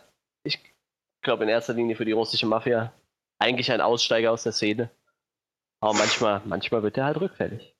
Manchmal, manchmal, manchmal ist es halt nur ein kleiner Hund vonnöten, dann wird man halt auch rückfällig. Oder ein Auto, je nachdem. ja, John Wick 2 ist äh, letzte Woche bei uns angelaufen. Wir haben uns den alle angesehen. Ähm, ich glaube, wir waren alle begeistert vom ersten Teil, oder? Oder hat irgendwer gesagt, der erste war nicht so? Ich fand ihn geil. Ich fand ja. ihn auch gut. Okay, also wir fanden alle den ersten Teil ziemlich gut. Bei mir ist ziemlich gut. Ich habe den ungefähr 20 Mal gesehen, tippe ich jetzt mal, den ersten Teil. So, so ein bisschen gut fand ich den. Und demnach äh, waren meine Erwartungen auch recht hoch und ich denke mal, damit könnten wir auch direkt mal reinstarten. Ähm, da der Freddy gerade so viel erzählen musste, Johannes, wie waren denn deine Erwartungen? ähm, ich, das ist irgendwie schwierig zu beantworten, weil ich, also ich habe schon irgendwie viel Gutes von gehört und so. Aber ich habe mir auch irgendwie jetzt gar nicht so viel Gedanken darum gemacht. Ich habe den irgendwie so auf mich zukommen lassen, weil ich gedacht habe, das wird schon irgendwie durchrollen, glaube ich. Also ich habe halt den Film, den ersten Film, ewig lange nicht gesehen. So, ich kann mich erinnern, als wir angefangen haben mit dem Podcast, immer wieder, wenn wir so auf das Thema Lieblingsfilme oder so gestoßen sind, kam von Manuel immer John Wick. So, den muss man mal gesehen haben. Das ist so ein geiler Film und so. Und ich habe irgendwie nie die Chance gehabt, den zu schauen. Und dann letztes Jahr kurz vor Weihnachten war, hat mich meine Schwester besucht mit ihrem Freund und ihr Freund ist, äh, ist Amazon Prime User und dann hatten wir irgendwie einen Abend gesagt, na, dann lass doch mal vielleicht schauen, ob wir da einen Film finden. Da war dann auch John Wick dabei und haben den dann angeschmissen über Amazon Prime Instant Video äh, Streaming Dienst, wie auch immer dieser Titel dieser Seite ist. Und ja, wir haben dann irgendwie, weiß ich nicht, die ersten 30 Minuten oder so geguckt und dann fing das Video an zu ruckeln, weil irgendwie die Server überlastet waren bei Amazon oder irgend sowas. Oh nein. Das heißt, ich habe hab dann irgendwie den Start bekommen und ja, ich glaube, also ich habe so im Prinzip den ganzen Aufbau bekommen, diese ganze Exposition so. Alles, was ich gesehen habe, war nur dieses, ähm, wie alle ausflippen jedes Mal, wenn jemand John Wick sagt. So. ähm, weil er John Wicks Auto geklaut hat. Oh. So, oder sowas halt alles. Und dann, bis es dann wirklich losging, das habe ich noch nicht gesehen. Dann gab es ähm, irgendwann um Weihnachten herum, so irgendwie am 25., 26. Dezember oder sowas, lief der tatsächlich im Fernsehen in, auf ProSieben oder so. Und da habe ich ihn dann fast komplett geguckt. Der kam recht spät abends und ich hatte auch irgendwie noch eine Probe vorher. Deshalb habe ich den dann geguckt und ich bin aber irgendwann eingeschlafen kurz vor Ende, einfach weil ich so platt war. Ähm, und dann habe ich mir den halt nochmal auf DVD geholt, jetzt Anfang des Jahres. Und dann endlich mal komplett in seiner Gänze geguckt und gedacht, das ist halt echt ein guter Film. So. Also der macht halt Spaß und äh, keine Ahnung, ich kann halt verstehen, warum der Film so erfolgreich war. Der Film, das ist halt eigentlich Potenzial, um so ein, so ein richtig klischeehafter B-Movie zu werden. Und irgendwie ist es auch noch ein B-Movie, aber es ist halt, der Film nimmt sich selbst nicht zu ernst. Der Film hat einfach Spaß mit seiner ganzen Prämisse, die er da macht. Und sagt einfach, gut, wir drehen irgendwie alles auf elf und machen eine coole, also machen grandios choreografierte Action damit rein. Ähm, und eine Story, hinter die sich jeder stellen kann. Also ich meine, ich glaube, jeder, der den Film sieht, ist nach zehn Minuten, wenn der Hund stirbt, an der Stelle zu sagen, okay, that kid is, has gone to die. So. Ja. Und das ist irgendwie, es ist nicht groß komplex oder so, es ist nicht groß überraschend, was da passiert oder sowas. Es, es ist so ein bisschen auch einfach wie so ein, es erinnert mich so viel an, an Videospiele irgendwie, weil ich so das Gefühl hatte von, das ist das, was ich in Games gerne mag irgendwie wenn du nachher einen Charakter hast, der einfach ordentlich gut aufgelevelt ist und du kannst einfach losrennen und machst einfach alles ja, platt, was ja. so kommt. und ähm, das war natürlich, also John war jetzt natürlich nicht irgendwie unbesiegbar und, und irgendwie unverletzlich oder sowas, aber es war trotzdem geil zu sehen, wie irgendwie einfach so Horden von, von Gegnern einfach so mehr oder weniger abprallen an ihm. Und naja, und als sie dann gesagt haben, dass ein zweiter Film kommt, habe ich gesagt, gut, warum nicht? Also ich meine, der war gut und also ich hatte den, die DVD ja schon gesehen und meinte dann nur, okay, dann bin ich an Bord nächsten Monat, wenn der rauskommt. Also ich freue mich drauf. Erwartungen sind halt einfach nur gewesen, wenn die wieder das gleiche machen, was ich mal denke, weil es sind die gleichen Leute dahinter gewesen, dann wird das schon irgendwie eine nette Sache. So sieht das aus. Äh, Freddy, wie sieht es bei dir aus? Ganz ähnlich. Ich habe den Film auf Johannes Empfehlung hingeschaut und war sehr begeistert. Allerdings muss ich sagen, ich fand nicht, dass er auch den geringsten Touch von einem B-Movie hatte. Ich fand, das war so ein Hollywood-Blockbuster. Ich meine, klar, die Story fand ich auch vorhersehbar, aber wie das umgesetzt war, klar, es hat geholfen, dass sie sich nicht allzu ernst genommen haben. Aber es war echt krass umgesetzt. Die Action, auch die Charaktere. Wenn man einen Charakter hassen sollte, hat man ihn auch gehasst. Wenn man ihn mögen sollte, hat man ihn auch gemocht. Und die, vor allem John Wicks Charakter wurde echt, echt ziemlich gut rübergebracht, fand ich in dem Film.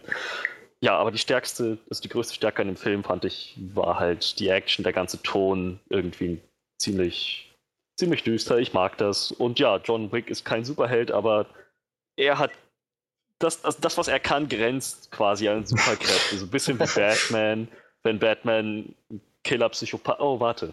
Ja. Ähm, ja, das. Und de dementsprechend habe ich mich jetzt auf den zweiten sehr gefreut. Ich habe den ersten erst vor kurzem gesehen, aber also danach war ich richtig gehypt. Also, um das kurz klarzustellen, ich meinte mit B-Movie nicht, dass der irgendwie billig produziert ist oder so. ähm, ja, was er, so was 80, er 80 Jahre Actionfilme sind auch irgendwie zählen immer so zum B-Movie, obwohl die eigentlich relativ gut produziert sind. Ne? Genau das meine ich halt. Das ist so ein. Es gibt jetzt keine komplexe Story dahinter oder so. Es gibt kein, keine Ahnung, keine tiefgreifende Message dahinter oder sonst was. Es ist einfach nur ein Film, der so zum Unterhalten da ist. So. Einfach nur zum ich schaue mir das an und fühle mich irgendwie gut dabei. So. Und ähm, wenn man halt, glaube ich, jetzt nicht, nicht die richtigen Schauspieler da drin hätte, zum Beispiel, ähm, und ein bisschen den, den, den Ton, die Action nicht ganz trifft, würde das halt alles nur noch lächerlich rüberkommen. Aber der Film hat es halt irgendwie sehr gut geschafft, diese Sachen einfach so auf dem höchsten Level abzuliefern, dass man sich vorstellen kann. Ja, also wie gesagt, ich habe den Film unzählige Male gesehen. Das ist zu einem meiner Lieblingsfilme. Vor allem, ich muss sagen, also von Keanu Reeves habe ich die letzten Jahre echt nicht mehr so viel erwartet, so, weil ich echt nicht mehr viel Gutes mit ihm gesehen habe. So, ich glaube, seit Matrix 1. ich weiß nicht, was danach noch alles kam, aber viel, was ich gesehen habe, halt echt. Stimmt, ja, hatten wir letztes Mal schon mal. Konstantin war gut, das stimmt. Wo er auch John hieß. stimmt allerdings. Hm. Also wenn, wenn irgendwann Schwefelgeruch in der Luft liegt, so, dann ist vielleicht ein Crossover geplant. Nee. ja, also wie gesagt, der Keanu Reeves war für mich so ein bisschen abgestürzt irgendwie in irgendwelche komischen, keine Ahnung, Kung-Fu, Karate-Filme, was er da gemacht hat, irgendeinen und ich weiß nicht, also alles nicht mehr so der Brüller, was er da abgeliefert hat und äh, ja, dann kam halt der erste Trailer für den ersten John Wick damals und ich habe den Film geliebt, so dieses ganze Universum, was sie da drumherum aufgebaut haben, halt dieses ganze Kopfgeldjäger-Universum irgendwie mit diesem, ja, ich bräuchte einen, Thema für, äh, einen Tisch für zwölf Leute. Alles klar, kommen die Leute und sammeln zwölf Leichen ein, so, weißt du? Und werden dann einfach mit zwölf Krüger bezahlt. Also, allein das schon, die, als Währung halt Gold zu nehmen, weil es nicht zurückverfolgbar ist und das, das fand ich schon ziemlich geil. Und dann halt auch diese Hotelkette und äh, auch die ganzen Leute, die da immer drin vorkommen, halt, ne? Also echt sehr liebevoll. Ian McShane fand ich total gut als Hotelbesitzer und dass es halt Regeln gibt, die die zu befolgen haben und so. Und deshalb hat mich das schon richtig gecatcht und ja, ich war direkt an Bord. War ja relativ schnell klar, weil der erste so erfolgreich war, dass ein zweiter kommt und ich glaube, mehr hätte man mir auch nicht erzählen müssen. Ich hätte keinen Trailer gebraucht. Ich hätte mir den einfach blind direkt hm. angeguckt. blind hättest du den angeguckt. Blind hätte ich mir den an angehört. Ja, und dann kam halt die ersten Trailer und äh, halt, ja. ja. so halb, ist real, ne? Jeder Trailer immer ein bisschen mehr und als ich dann so das Cast gesehen habe, halt irgendwann Lawrence Fishburne taucht halt auf, so direkt wieder so Matrix-Feelings bekommen, so Keanu Reeves und, und Lawrence Fishburne. Und dann diese Szene vor dem Brunnen oder was, wo alle Leute auf einmal stehen bleiben und ihn angucken, das ist total geil. War, war ich direkt schon hin und weg. Und, ja, dann habe ich mir nachher halt noch mal ein bisschen so die, das Cast angeguckt. Dann habe ich noch Ruby Rose entdeckt, die mag ich sehr gerne spielt auch bei Orange is the New Black mit. Eine Serie, die ich sehr feiere. Ja, das war die, die Top-Stumme, falls irgendein mhm. Namen nicht im Schirm hat. Ähm, ja, Einbeck steht wieder mit an Bord und ja, ich war schon Dann habe ich immer noch äh, Franco Nero entdeckt, der Original Django, fand ich auch ganz nett. Kenne ich zwar auch nur aus Django, aber. Das ist mir erst im Nachhinein, als ich dann den Namen gelesen habe, aufgefallen. als dann die Credits losgingen, irgendwie Special Appearance bei Franco Nero, wo ich gedacht habe, stimmt! Und der kam mir noch irgendwie bekannt vor, aber. Ja, ja, ja. Der hatte, glaube ich, sogar in dem. Ja, der, hat, der hatte in dem äh, Quentin Tarantino Django auch einen, hm. einen Auftritt, ne? Hm. Ja, ja, Der Typ, ich der mit, mit, Django an der Bar saß, glaube ich, war das. Ja. Wo er ihm noch erklärt hat, das D ist still. Ja, genau. genau. Stumm, so, das D ist stumm. Ja. ja, deshalb auch immer nett zu sehen, wie gesagt, Ian McShane als, als dieser Hotelchef, ich weiß seinen Namen gar nicht mehr, Winston, ne? Winston? Winston, ja. Winston. Total guter Typ. Ja, jeder Trailer ein bisschen mehr gehypt und äh, so zog es mich dann ins Kino. Wie uns alle. ja, dann würde ich sagen, dann können wir auch direkt über switchen zu den positiven Sachen. Äh, möchte einer von euch anfangen, bevor ich jetzt irgendwen rauspicke?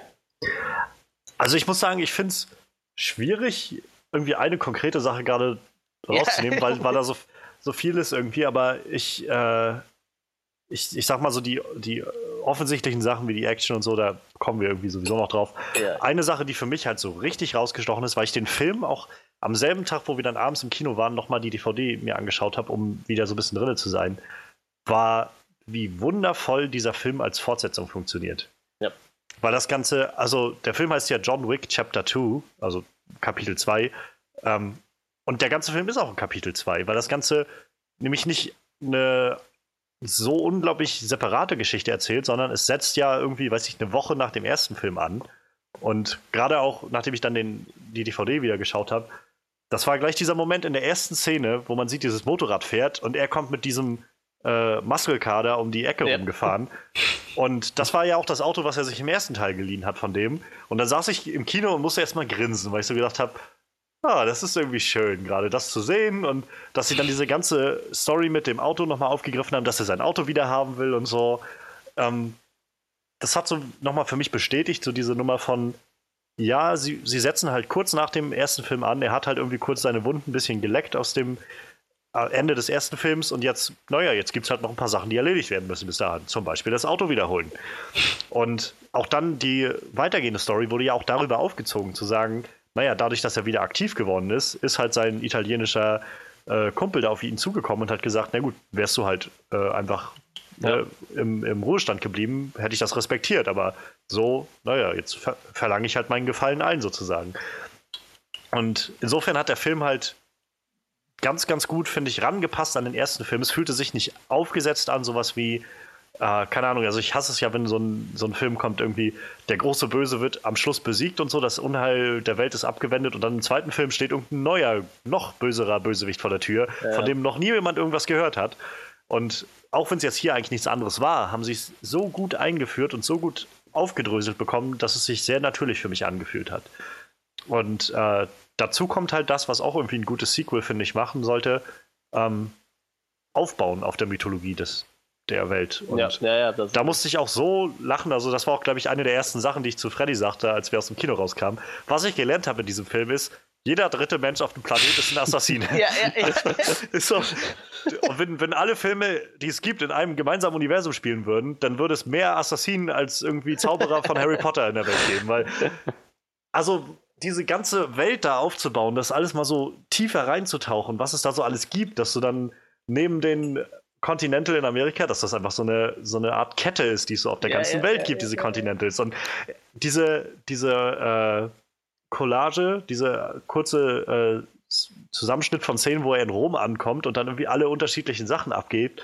Das ist so cool gewesen, fand ich, wie er dann von irgendwie bei dem äh, wie, hat, wie hatten sie ihn genannt? Äh, Sommelier, glaube ich, war, ja, ja, ja, der ihm dann die Waffen, äh, Waffen ge gezeigt hat und, und beraten hat und so, auch mit diesem wunderschönen britischen Akzent. Also wir haben den im Original geschaut gehabt, im Englischen. Und wie er dann mit diesem wunderschönen britischen Akzent und auch dieser britischen Art so ganz kühl und ruhig so alles vorgestellt hat und empfohlen hat und so. Und dann beim Schneider mit den Sachen. Und all das war irgendwie einfach so wunderschön, diese Mythologie weiter auszubauen, weiter tiefer da reinzutauchen und irgendwie das Ganze anzuregen. Und ich bin halt echt gespannt, was sie noch im dritten Film machen können damit. Er, er, kam halt auch im, im äh, Deutschen rein zum Sommelier und sagt dann so, ja, ich möchte gerne verköstigt werden. So. Ja, sowas sagt er auch. Ich fand vor allem, was die mit den Regeln dieser Continental-Kette gemacht haben, Ja, ja. war echt, echt überzeugend. Bei dem ersten habe ich das so, habe ich das Gefühl, es wurde angeschnitten, aber so richtig, richtig eingetaucht bin ich da nicht, richtig durchblickt habe ich das nicht. Jetzt allerdings schon. Jetzt, war- jetzt war ja viel mehr zu sehen mit diesen äh, Arten von Gefallen, mit diesen, äh, wie nannten die, mit den, mit den Marken, wo Ja. quasi ein Bluteid Schuld, Schuldmarken, geschworen ja, wird ja. äh, wie das, wie sich das so entwickeln kann. Auch, auch, viel, auch viele andere Regeln, wie sich Regeln mit anderen Regeln von den Continentals manchmal beißen können. Ich meine, dieser, wie hieß die Italiener? Ich habe seinen Namen vergessen. Ähm, Äh, der, der Chef? der, naja, der Hauptbösewicht sozusagen, der kleine Hauptbösewicht, den er am Ende abknallt. Ähm, Santiano de Antonio, war der das? Müsste er, ne? Ich glaube, Ja, ja, der ja, Antonio, ich glaube, das war der. Äh, Ja, Santiano. jedenfalls er hat dann ja gesagt, so, dass es das eine ist, von John diesen Bluteid zu fordern, diesen Gefallen zurückzufordern, dass er seine Schwester tötet. Damit einhergeht aber auch, er hat die Schwester eines Mannes getötet und damit hat der Mann irgendwie auch nach kontinentalem Recht wahrscheinlich das Recht, sich zu rächen. Er muss das tun. Seine Ehre verpflichtet ihn dazu oder so. Halt, wie das so ist. John konnte dann, glaube ich, ich, das ist meine Theorie, das wurde jetzt so explizit nicht gesagt, aber ich glaube, John hatte gar nicht mehr die Möglichkeit, äh, wieder zurück in den Ruhestand zu gehen. In dem Moment, wo er den Gefallen eingelöst hat, hat er doch irgendwie 30 weiteren Leuten ans Bein gepisst und Ja, ja, so geht die Geschichte halt weiter. natürlich. Das fand ich echt super gut aufgegriffen.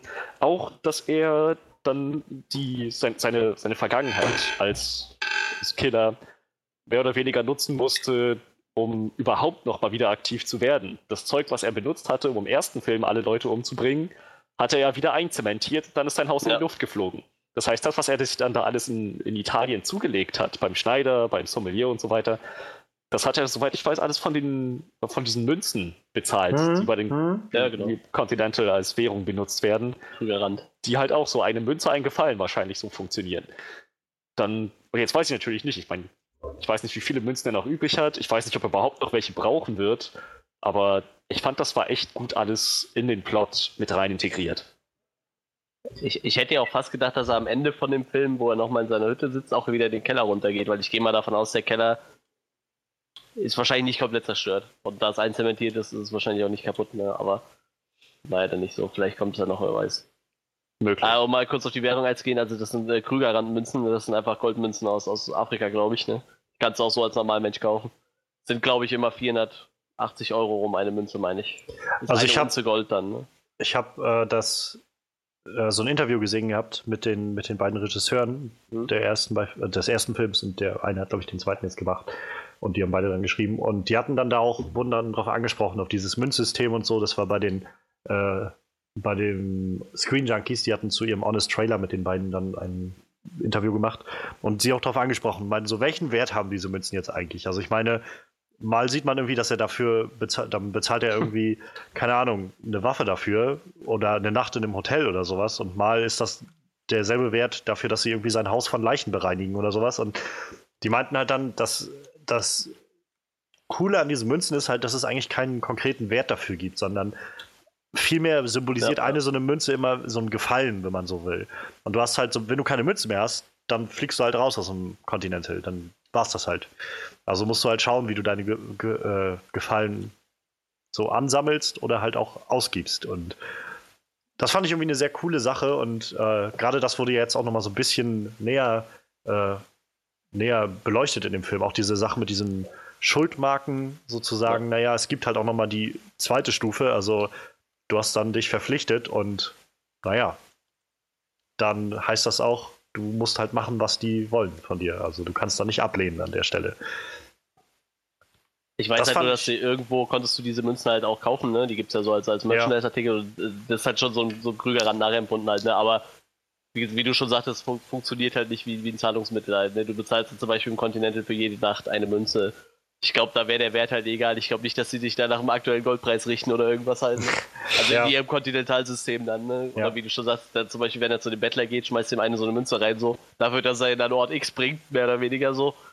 das ist halt nicht dasselbe wie, als wenn ich eine Nacht in einem Hotel penne oder eine Waffe kaufe. Ne? Auch so eine coole Sache, diese ganze Nummer mit den Obdachlosen Ja, so ja, aufzuziehen ja, und dann noch so eine, noch mal so eine Untergrundgesellschaft irgendwie aufzubauen, die da noch leben. Und Lawrence Fishburne da drinne, ich, ich musste so, so grinsen irgendwie. Ich habe mich so gefreut, als der aufgetaucht ist in dem Film. Und auch so, gerade im Englischen, der hat ja so eine tolle Stimme auch. Und wie er das gespielt hat, diese Lache, wenn er dann irgendwie so, äh, wo er dann irgendwie meinte, ich, äh, ihr müsst mir helfen oder sowas. Und dann, ah, ah, ah, ah, ah. And, and why should I help you? Oder wie auch immer er das gesagt hat, das war einfach so, so herrlich, irgendwie natürlich und, und überzeugend. Also super. Jetzt frage ich mich natürlich bei diesem ganzen Münzsystem. Du sagtest eine Münze, eine Nacht. Ne? Ja. Jetzt am, am Ende war es ja so, dass John vor der Entscheidung stand, bringt er Santiago um Ja. oder oder und also bringt er ihn um und legt sich mit dem Continental an oder lässt er ihn am Leben und naja, muss halt dann weiterhin zusehen, dass er sich von ihm fernhält oder dass er mit dem Stress klarkommt, den er ihm macht. Und Santiago hat ja, glaube ich, so damit mit diesem Gedanken gespielt, zu sagen, wenn er Ich möchte, kann er da, auf ja. ewig im Continental bleiben, sein ganzes Leben lang und da ist er sozusagen in Sicherheit, da ist Auszeit. Aber wenn jede Nacht eine Münze kostet, Es kann, das kann auch sein, dass ich das falsch interpretiert habe, aber er sagt halt, ich bin halt äh, für das Wochenende da und schmeiß ihm halt drei Münzen am Tisch, also gehe ich mal davon aus, dass er drei Nächte da bleibt. So, weiß ich aber nicht. Kann auch sein, dass du da einfach nur so einen Betrag X bezahlst, dass du dann ein Zimmer bekommst. Ne? Dass es dann egal ist, wie lange du da bleibst, das weiß ich jetzt halt nicht. Ob vielleicht mehr oder weniger nur der Check-in was kostet, so, weißt du? Kann ich Ja. jetzt nicht sagen, aber, aber, es sah halt so aus. Aber ich meine auch, also John hat echt schon einige Münzen gehabt. Das waren schon eine ganze Menge. Und wenn ich mir jetzt vorstelle, so ein Gangsterboss, der wird doch wahrscheinlich genug haben, dass er wenigstens ein halbes Jahr oder so da übernachten kann. Und Naja, dann, könnte, dann könnte er ja wahrscheinlich immer noch seine Untergebenen dafür bezahlen, dass sie für ihn irgendwie eine Münze mit reinlegen oder irgend sowas. Also ich, ich rate auch einfach mal, dass der äh, D'Antonio sich auch einfach nur Zeit verschaffen wollte, um zu sagen, naja, ich bleibe jetzt erstmal hier und warte jetzt einfach, bis die Leute draußen ihn dann abgeknallt haben oder so. Viel mehr, Ja, blieb, viel mehr blieb ihm wahrscheinlich auch einfach nicht übrig. Also es war jetzt nicht der cleverste Plan, glaube ich, aber ich, ich rate mal nach dem, was er da erlebt hat und irgendwie nachdem alle anderen umgekommen sind, die, die da so um ihn herum waren, naja, da blieb ihm, glaube ich, kaum noch was anderes übrig, als einfach ins Continental zu gehen. tja, das stimmt Ja, wohl. Ja, das ist gut, das ist, das ist wohl wahr. Ähm, man, man sah aber auch hier bei, bei der äh, russischen Mafia ganz am Anfang, wie viele von diesen Münzen eigentlich wirklich im Umlauf sind. Ne? Die haben ja kistenweise von diesen Münzen wirklich da, da rumgeschleppt. Ne? Deshalb, also wenn der wirklich so ein hoher italienischer Mafia-Boss ist, äh, wird der wahrscheinlich auch echt genug von diesen Münzen auf Lager haben, denke ich mal. Ne? Gehe ich jetzt einfach mal von aus. Dass er Auch da ewig bleiben kann. auch sehr schön irgendwie die ganze Eröffnungsszene so mit den, mit den Russen nochmal, um das so, so sozusagen nochmal so ein Epilog zu erzählen zu dem, was wir im ersten Film gesehen haben. Und das, also ich fand das so schön gemacht, irgendwie, wie er dann da reingefahren ist und irgendwie sein Auto wieder haben wollte und die alle schon so völlig durchgedreht sind und auch der, der von Peter Stromare, Stromare, genau, gespielte, der natürlich wieder den Mafia, äh, den russischen Mafia-Mobster da spielt, ähm, wie er dann auch so reagiert hat. Also auch wieder war ja so eine Nummer, dass John die ersten paar Minuten noch gar nicht zu sehen war, sondern alle bloß über ihn geredet haben und so dieses, ähm, wir müssen uns, wie, wieso müssen wir uns äh, Sorgen machen? Können wir ihn nicht einfach abknallen? Alter, das ist John Wick. Oh. Ähm, ich meine, ich meine, du kennst die Geschichte. Er hat, äh, ja, ja, er hat mal drei Leute mit einem Bleistift gekillt. Mit einem verdammten Bleistift. Wer macht sowas?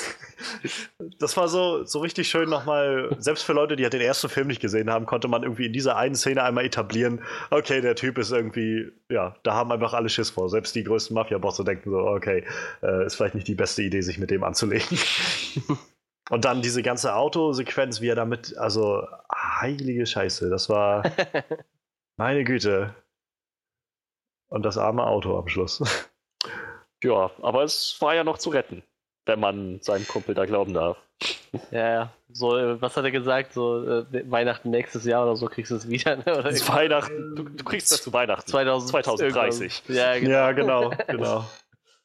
Ich bin echt mal gespannt, ob es dann so ein Wiedersehen im dritten Teil gibt, so, ob er sich den halt holt, um zu flüchten oder irgendwas. Ja, das wird ja generell interessant, wie das jetzt läuft. Ne? Also, das war auch eine der Fragen, die ich mir gestellt habe am Schluss, wo man die letzte Szene dann gesehen hat und er so losgegangen ist und dann man noch die anderen Charaktere alle gesehen hat. Ja. Also, der Auftrag von, von John wird jetzt ja wahrscheinlich dann storniert sein, rate ich mal, oder? Wenn er ausgeschlossen ist vom Continental und all seinen, äh, naja, all seinen, seinen Dienstleistern, die da rundherum so stehen. Ich glaube, dieser Laden gehört ja dazu, oder? Dieser Autoladen? Äh, ich weiß es nicht, oder gehört der ist ja eher so ein ganz also, normaler Mafiosi, naja, der so ein bisschen Autoschieber quasi. Er hat ihn ja auch mit den Münzen bezahlt. Ja, hat er? Ja, stimmt, stimmt, hat er. Dann gehört er wohl dazu. Aber jetzt halt die Frage ist halt so, ich sag mal, die, die, die Bettler zum Beispiel werden auch mit den Münzen bezahlt, aber die sind ja auch offiziell nicht im Continental, denke ich mal. Ne? Das sind ja keine Kopfgeldjäger. Vielleicht ist das einfach mehr so eine Schwarzmarktware, die du halt, wo das Continental halt ja, drin steckt. So. Sein. Ich weiß es nicht, ist ja. Aber ich glaube mal, der ist halt auch noch irgendwo sein Freund. Ich sag mal, der, der Chef vom Continental, der ist ihm auch immer noch gut gesonnen, ne? auch wenn er gegen die Regeln verstoßen hat. Ich meine, deshalb gibt er, ja, deshalb gibt er ihm halt auch noch die Stunde halt dann, ne? Deshalb, also ich gehe mal davon aus, er hat irgendwo noch mit Sicherheit ein paar Freunde. Ich glaube, sonst wäre es auch alles nicht zu schaffen und der nächste Film wäre nach 10 Minuten rum wahrscheinlich. Ganz ehrlich, also wo du gerade schon mal Winston angesprochen hast, für mich war das irgendwie der coolste Charakter in dem ganzen Film. Also John ist schon, John ist schon echt super so, aber jede Szene, in der Ian McShane war, war einfach nur der Hammer, fand ich. Also so vom Schauspielerischen, der hat so ein Charisma, dieser Mann. Er ähm, macht das echt richtig gut, das ist total Hammer. Alter, gerade auch im Englischen kam das so geil rüber, wo, dann, oh, ja. wo er dann unten an, an, dem, äh, an der Bar sitzt und sich mit dem D'Antoni unterhält und er dann irgendwie I demand nothing, you demand nothing. das, so, das, das kommt, oh, ich weiß nicht, das kann man so schwer beschreiben, das kommt so geil rüber von ihm. Heilige Scheiße. Ich habe mich jedes Mal gefreut, wie ich den gesehen habe. Weil er das so richtig verinnerlicht, dieser, dieser Inhaber dieses Continentals, der so seine Regeln hat. Ich meine, das war schon im ersten Film ziemlich cool, wie er dann auch am Ende des Films zu dieser, äh, zu dieser einen Antagonistin, die da war, drin kam und meinte, sehr, von jetzt an sind alle ihre, äh, ihre Verbindungen zum Continental gekündigt, äh, sie haben gegen die Regeln verstoßen. Und dann wird sie einfach so abgeknallt von vier Leuten, ja, die da rumstehen. Ja. So. Und diese ganze Nummer, das haben sie so schön nochmal eingefangen und ihn so schön auch ins Zentrum des Ganzen gerückt. Also herrlich. Ich habe den so, ich habe jede Szene genossen mit Ian McShane. Ich fand das vor allem ein bisschen gewöhnungsbedürftig, weil mein erster richtig bewusster Kontakt mit Ian McShane war in Game of Thrones, wo er diesen religiösen Pazifisten gespielt hat, der so komplett ja, gegen ja, alles, was ja. mit Krieg und Gewalt zu tun hat, einfach war. Naja, und jetzt war das doch mal das krasse Gegenteil davon. Einfach so ein so ein Mafia-Boss, für den Gewalt so Everyday Business ist. Ja. Hast, hast du äh, Flug der Karibik nicht gesehen, den vierten? Uh, nicht ganz, nein. Da spielt er den Blackbeard, ne? Ach so. Tja. Also den Bösewicht quasi. Kann mich ja doch was freuen. Ja, auf jeden Fall. Ist auch großartig. Ich finde den eigentlich immer großartig, in allem, wo ich den gesehen habe. Auch, auch in Game of Thrones hat er ja noch eine relativ kleine Rolle, ne? Ich weiß nicht, wie viele Folgen spielt er mit? Drei? Eine. Eine, eine sogar nur, ja, okay. Auf jeden Fall äh, aber selbst da war er irgendwie cool. Ich mag den Schauspieler total gerne. Ich gucke den gerne Oh ja. Allgemein, also, ich, ich, fand die ganzen Charaktere in dem Film total gut. Also nicht nur Ian McShane. Ich, ich mag halt auch diese kleinen Charaktere, die man nur kurz sieht, wie zum Beispiel den Sommelier oder so. Den, äh, den habe ich auch, den habe ich wiedererkannt, den Sommelier-Typen. Ähm, und Echt der Witz ist halt, also der ist halt eigentlich kein so bekannter Schauspieler. Nur, äh, das ist wieder so eine von diesen Filmgeschichten, die ich halt auf meine Kindheit so zurückbeziehe, weil der, ähm, der Schauspieler war in einem Film, so Anfang der 2000er, also muss der rausgekommen sein. Das war so ein, so ein Zweiteiler Fernsehfilm. Ähm, das war eine, äh, so eine Art Rip-Off von, von Romeo und Julia. Da ging, haben sie das aber in so ein irisches Setting gesetzt mit Kobolden und mit äh, Feen und der Film hieß halt Kampf der Kobolde. Und er war einer der Brüder, glaube ich, also da war der noch echt jung, der Film ist von 99, sehe ich hier gerade. Ähm, naja, auf jeden Fall, er hat einen der Brüder sozusagen von dem Hauptcharakter gespielt und seitdem erkenne ich den dann immer wieder. So, das ist irgendwie voll witzig. Ich gucke auch gerade, er hat aber schon relativ viel also, gemacht, aber kleine ja, Rollen, ne? Genau, er ist immer so Nebenrollen. Also bei Guardians war er in einer Nebenrolle mit dabei, da hatte ich ihn auch wieder erkannt gehabt und wo ich es gerade sehe, ja. Shaun of the Dead, da war er dabei, ja, stimmt. Er hat im englischen Original Darth Maul gesprochen bei Star Wars. Krass. Gut, kenne ich eh nicht die Stimme, aber. Interessant, was, man hier alles lernt. Der ist Sommelier. Was der, was der nicht alles nebenbei noch macht, wenn er nicht Sommelier ist. Übrigens die fand traurigste ich... Szene in dem ganzen Film fand ich, als sein Handy kaputt gegangen ist. Da habe ich echt ein bisschen mit ihm gelitten, weil da war ja so das letzte Video, was er von seiner Frau noch hatte. Ja. Boah, das fand ich echt eine harte Szene so. Ich meine, der Mann hatte eh schon nichts mehr zu dem Zeitpunkt, so sein Haus war weg, er hatte noch seinen Hund. Und das war es halt eigentlich. Und dann ja, stimmt. geht sein Handy noch kaputt und das ist echt so das Letzte, was er noch hatte. Ich glaube, das ist halt so ein bisschen so ein bisschen auch der Zweck gewesen, oder? Dieser ganzen, Ja, also auch so irgendwo der Zweck dieses ganzen Films und so zu zeigen, nicht nur die Vergangenheit holt ihn wieder ein, sondern naja, es gibt halt irgendwie keine andere Vergangenheit mehr für ihn. So alles, was ihn noch irgendwie an was anderes gebunden hat, Ja. ist halt weg. Also der Hund ist halt im ersten Teil gestorben, seine Frau ist halt weg sowieso und jetzt hat er nicht mal mehr das Haus, er hat nichts mehr so. Es ist alles weg. Weshalb halt auch das Ende umso verständlicher ist, dass er irgendwann einfach, naja, gut, jetzt reicht's, jetzt ziehe ich einfach los und äh, also wie er da am Schluss steht und dann von wegen, and whenever uh, anyone asks, just tell them, I kill them. I kill them all. Das ist so, Ja. der hat einfach nichts mehr anderes. Für ihn ist einfach, okay, dann muss ich das Ganze jetzt so nehmen, wie es ist und ich ziehe jetzt los und ich bringe einfach alle um, die mir vor die Nase laufen. Ich habe die Schnauze so voll. Äh, Ich finde, im ersten Teil kam auch sein. Hat sein Charakter nicht so viel Tiefe bekommen. Klar, man hat halt mitgekriegt, seine Frau ist gestorben und so. Das letzte, was er so hat, ist der Hund. Aber das war es dann auch irgendwo. Wie gebrochen der Charakter ist, das hat man eigentlich erst im zweiten Teil gemerkt. Wie, wie gebrochen dieser Mann eigentlich wirklich, oder wie zerbrochen der eigentlich an dieser ganzen Situation ist halt. ne? Und das, ist wirklich irgendwann so der Schalter umlegt, dass er sich sagt, so, jetzt ist mir echt alles komplett egal. So im ersten Teil, da rastet er halt nur aus und denkst, so, okay, die haben seinen Hund gekillt, das ist das Geschenk von seiner Frau.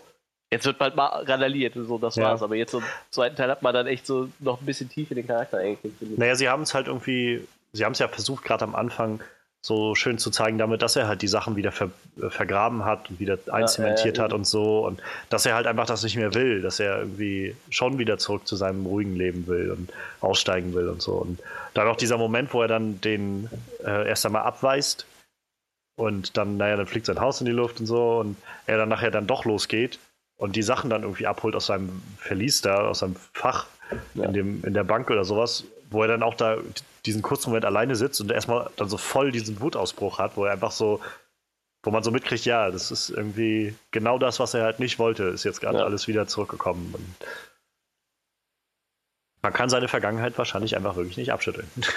Ja, ich, Im ersten Teil wurde er so etabliert, äh, wie hart der Kerl war, so wie er noch äh, in seinem Job war.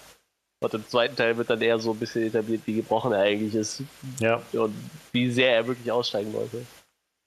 Was wir noch gar nicht erwähnt haben, ist äh, übrigens äh, der wichtigste Darsteller im Film, der Bleistift.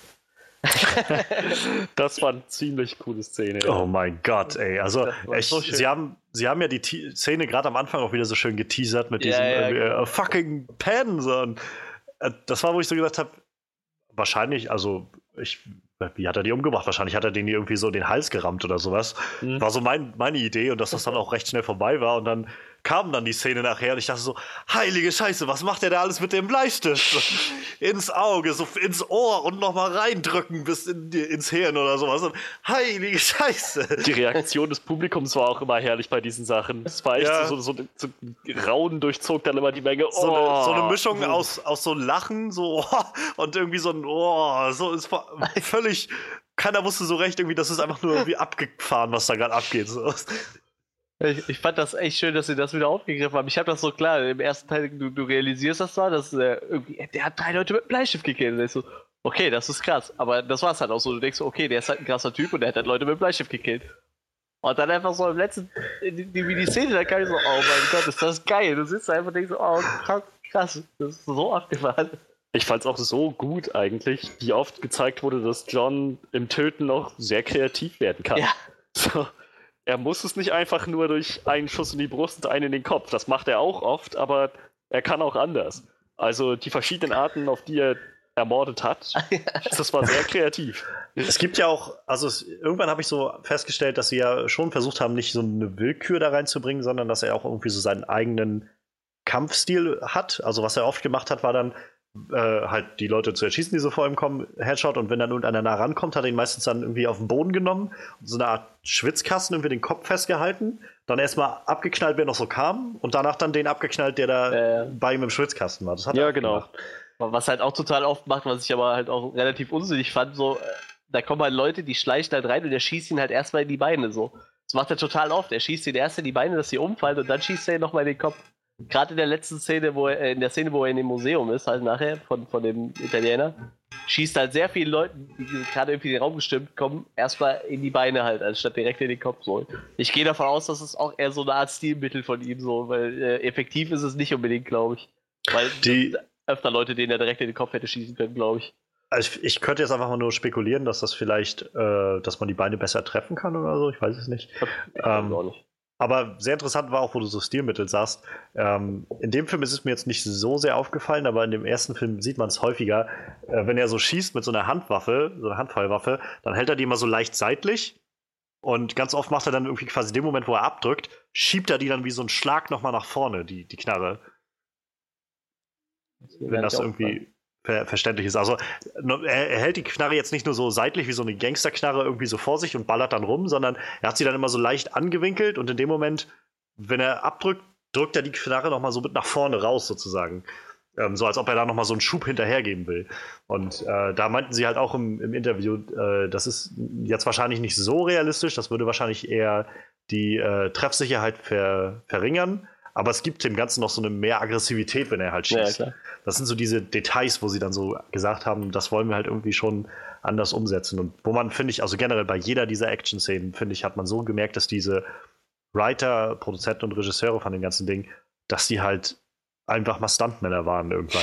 Dass sie halt so eine Ahnung von diesen ganzen Sachen haben und wissen, was sie da darstellen wollen und dass sie halt auch mal Dinge darstellen wollen, wie man die sonst nicht so sieht. Und das Ja. finde ich halt sehr beeindruckend. Das macht halt auch irgendwie den Charme von den ganzen Sachen aus, finde ich.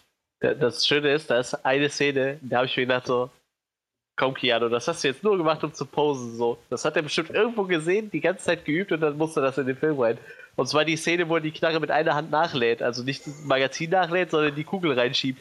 Da Ja, macht stimmt, die Knarre ja. so hoch und schiebt einfach so den, den Schieber oben zurück, so mit einer Hand. Weißt du, das, das- ist einfach nur so ein Poser-Move. Weißt du, der hat in der Hm. Szene noch nicht mal Sinn gemacht, weil er gerade noch nicht mal auf irgendwen am Schießen war. So. Aber ich dachte mir so, das hat er jetzt irgendwo gelernt, hat er irgendwo gesehen, wollte es unbedingt lernen und es musste noch in den Film rein. So. Ich meine, es sah total episch aus, aber es war einfach totaler Unsinn eigentlich, dass es gemacht hat. Ich fand es trotzdem gut. Eine andere Szene, wo du gerade von Nachladen gesprochen hast, war, wo er mit seiner Shotgun unterwegs war. Und das sind halt immer nur zwei, zwei Schussmagazine. Dann sind die Geschütze kurz ausgegangen. Da hat er einen der Typen sich gepackt, mit der Schrotflinte runtergedrückt. Oh ja. Und während er ihn runtergedrückt hat, hat er noch zwei Patronen nachgeschoben und dann abgedrückt. Das war so der Inbegriff von Badass. Ich, ich wüsste auch mal gerne, wie viel der davon wirklich selber gemacht hat, also Keanu Reeves, und wie lange der dafür geübt hat, so, weil Hm. äh, das, das sind echt schon choreografische Meisterwerke, die der allein schon beim Nachladen da abliefert. Mhm. So. Gerade mit der Schrotflinte, das ist so krass. Also ich glaube, so einiges wird er bestimmt selbst gemacht haben, oder? Ja, also glaub- ich meine, glaub ich bestimmt auch, nicht alles, auch, aber ja. er ist doch eigentlich auch so ein Natural Arts Mensch, meine ich, oder? Der hat doch auch, das kann das doch auch wirklich, glaube ich. Das weiß ich gar nicht, keine Ahnung. Also ich glaube, dass er das äh, halt mit, mit Matrix oder so damals gelernt hat oder schon davor konnte. Und Das seitdem. könnte sogar sein, ja. Also ich will, mir, ich will jetzt meine Hand dafür nicht ins Feuer legen, aber ich meine, das mal gehört zu haben. Ähm, aber so generell mit den Action-Sequenzen, wir kam, sind jetzt ja gerade irgendwie voll dabei. Ja. Ähm, was mich, glaube ich, am meisten gereizt hat irgendwie oder was mich am, am freudigsten gestimmt hat mit diesen ganzen Action-Sequenzen, keine davon war irgendwie gleich. Also jede davon war irgendwie Ja. auf, immer auf 180 so, aber keine davon war wirklich so, dass man das Gefühl hatte, ja gut, jetzt habe ich es gesehen, der knallt irgendwie lauter Leute ab, so, sondern diese erste Szene war irgendwie mehr so eine Autoverfolgungsjagd, irgendwie mal ins Auto, wieder aus dem Auto raus und dann irgendwie Leute um das Auto rum abknallen, mit dem Auto Leute umbringen und so. Und auch das waren schon krasse Szenen, irgendwie, wie er dann so seit irgendwie Handbremse rein und knallt dann irgendwie mit, dem, mit der Rückseite des Autos ab, weg oder sowas. Und dann, dann nachher die Szene da in äh, Rom, wo er dann irgendwie unten durchläuft und einfach mal so alles niedermäht, was dann da unterwegs ist. Dann dieser äh, Faustkampf mit dem, mit dem Cassius, glaube ich, hieß er, ne? Ja. Ähm, Ja. Das war dann halt nochmal so dieses One-to-One-Battle-Action und dann halt am Schluss nachher diese Szene in dem Museum, wo er einfach auf seine Munition auch achten musste und das nochmal so einen ganz anderen Spin reingegeben hat, dass er halt ständig geschaut hat, irgendwie, okay, kann ich jetzt nicht abdrücken, muss ich irgendwie ähnlich wie in einem Videospiel Ja. äh, Munition einsammeln oder Knarren einsammeln von den Leuten, die hier noch unterwegs sind. Oder ich muss halt irgendwie mir andere Sachen ausdenken. So. Ich fand vor allem eine Szene, äh, wo du jetzt meintest, es ist jedes Mal anders gewesen, Es gab auch eine Szene, wo er und Cassius sich noch in der U-Bahn sozusagen verfolgt haben, nebeneinander herliefen, er oben auf einer Anhöhe und John unten auf dem Boden und beide schießen einfach nur, Mit weil diesen immer die Möglichkeit haben, mit Ja. schallgedämpften Waffen aufeinander. So, so ganz locker aus der Hüfte Ja. raus und ganz, ganz unauffällig. So nach dem Motto, wann immer Blickkontakt möglich ist, wann immer keine Säule dazwischen ist, kann man die Zeit auch nutzen, um auf sich zu schießen. Ja, das war so, hatte für mich so ein bisschen den Anschein wie, äh, keine Ahnung, so zwei Schüler, die so in, bei einer Klassenfahrt unterwegs sind und der Lehrer irgendwie ständig guckt und immer wenn der Lehrer wegguckt, fangen sie an, sich irgendwie gegenseitig zu ärgern. Und immer wenn der Lehrer wieder guckt, dann ist es so ein, okay, ganz ruhig, ganz ruhig. So, es geht weiter. So. Das, das sind so Ja. genau diese Momente, wo ich finde, man merkt wieder, dieser Film nimmt sich einfach selbst nicht zu ernst, sondern sagt einfach, weißt du was, wir haben irgendwie eine coole Prämisse und wir machen einfach, wir haben einfach Spaß damit so. Und genau das macht's halt aus. Ich finde, das, das ist irgendwie dieser Charme von diesem ganzen Film. Aber ich rate mal, dass wir Cassius wohl wiedersehen werden, oder? Im dritten Film. Ja, ich gehe auch davon aus, ich bin mir nicht sicher, ob sie gestorben ist, aber ich glaube, die, die, äh, die, die Taubstumme, ich glaube, die könnte auch nochmal wiederkommen. Also ich bin mir nicht sicher, ob die Mhm. wirklich tot ist. Man, Also man ich- sieht zwar so, dass sie mal so kurz den Kopf wegdreht und man könnte meinen, sie wäre tot, aber ich bin mir nicht sicher. Vor allem, weil sie ja noch sagt, wir sehen uns wieder so. Ich, ich glaube, das sagst du nicht, Das- du weißt, dass du eigentlich kurz, kurz vor davor bist zu sterben. So. Das, das fand ich aber sehr schön, weil das war irgendwie so eine äh, so, ein, so eine Fortführung vom ersten Teil, weil das sagt der, der russische Ja. Gangsterboss am Schluss auch zu ihm. ah, echt? Die Okay, krass. Kurz Okay, dann ist sie vielleicht genau, gestorben. Wo er dann nämlich liegt und kurz vorm Sterben sagt er halt, wir sehen uns oder äh, ich sehe dich, John, oder irgendwie sowas. Und dann sagt er, machen wir, ja. Und äh, das hat so ein bisschen dieses verdeutlicht, ich glaube, diese ganzen Assassinen, die da sind, die wissen alle, dass sie in die Hölle kommen dafür. Okay, dann ist Das ist sie so ein, also so habe ich es jetzt verstanden, dass sie alle sich so gesagt haben, sein. wir, wir sehen uns alle irgendwann in der Hölle wieder. Wir sind alle nicht anders so. Oder Aber- sie sind sich sehr, sehr sicher, dass sie sich einen Platz im Himmel verdient haben, alle, das weiß ich nicht. Ja, obwohl er ja dann äh, doch relativ äh, abwertend mit äh, Deutsch mir halt mit klar antwortet. Ich weiß nicht, was er eigentlich gesagt hat. So, ja, Sure. Hm. Ja.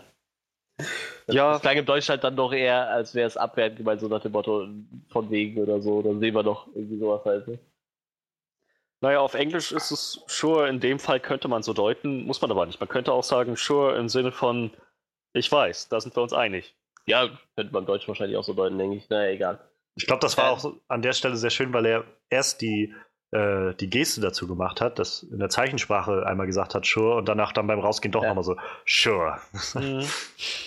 Ich finde es auch immer sehr schön, dass er jede, scheinbar jede Sprache beherrscht. So. das ist immer sehr schön. Ja, was man so können muss, ne? Russisch, Italienisch, Zeichensprache. Wahrscheinlich so alle Mafiasprachen durch, so, die man braucht. Wahrscheinlich kann auch Chinesisch wegen äh, äh, Triaden oder so und äh, noch wegen Yakuza ein bisschen Japanisch oder so. Wahrscheinlich kann er alles durch.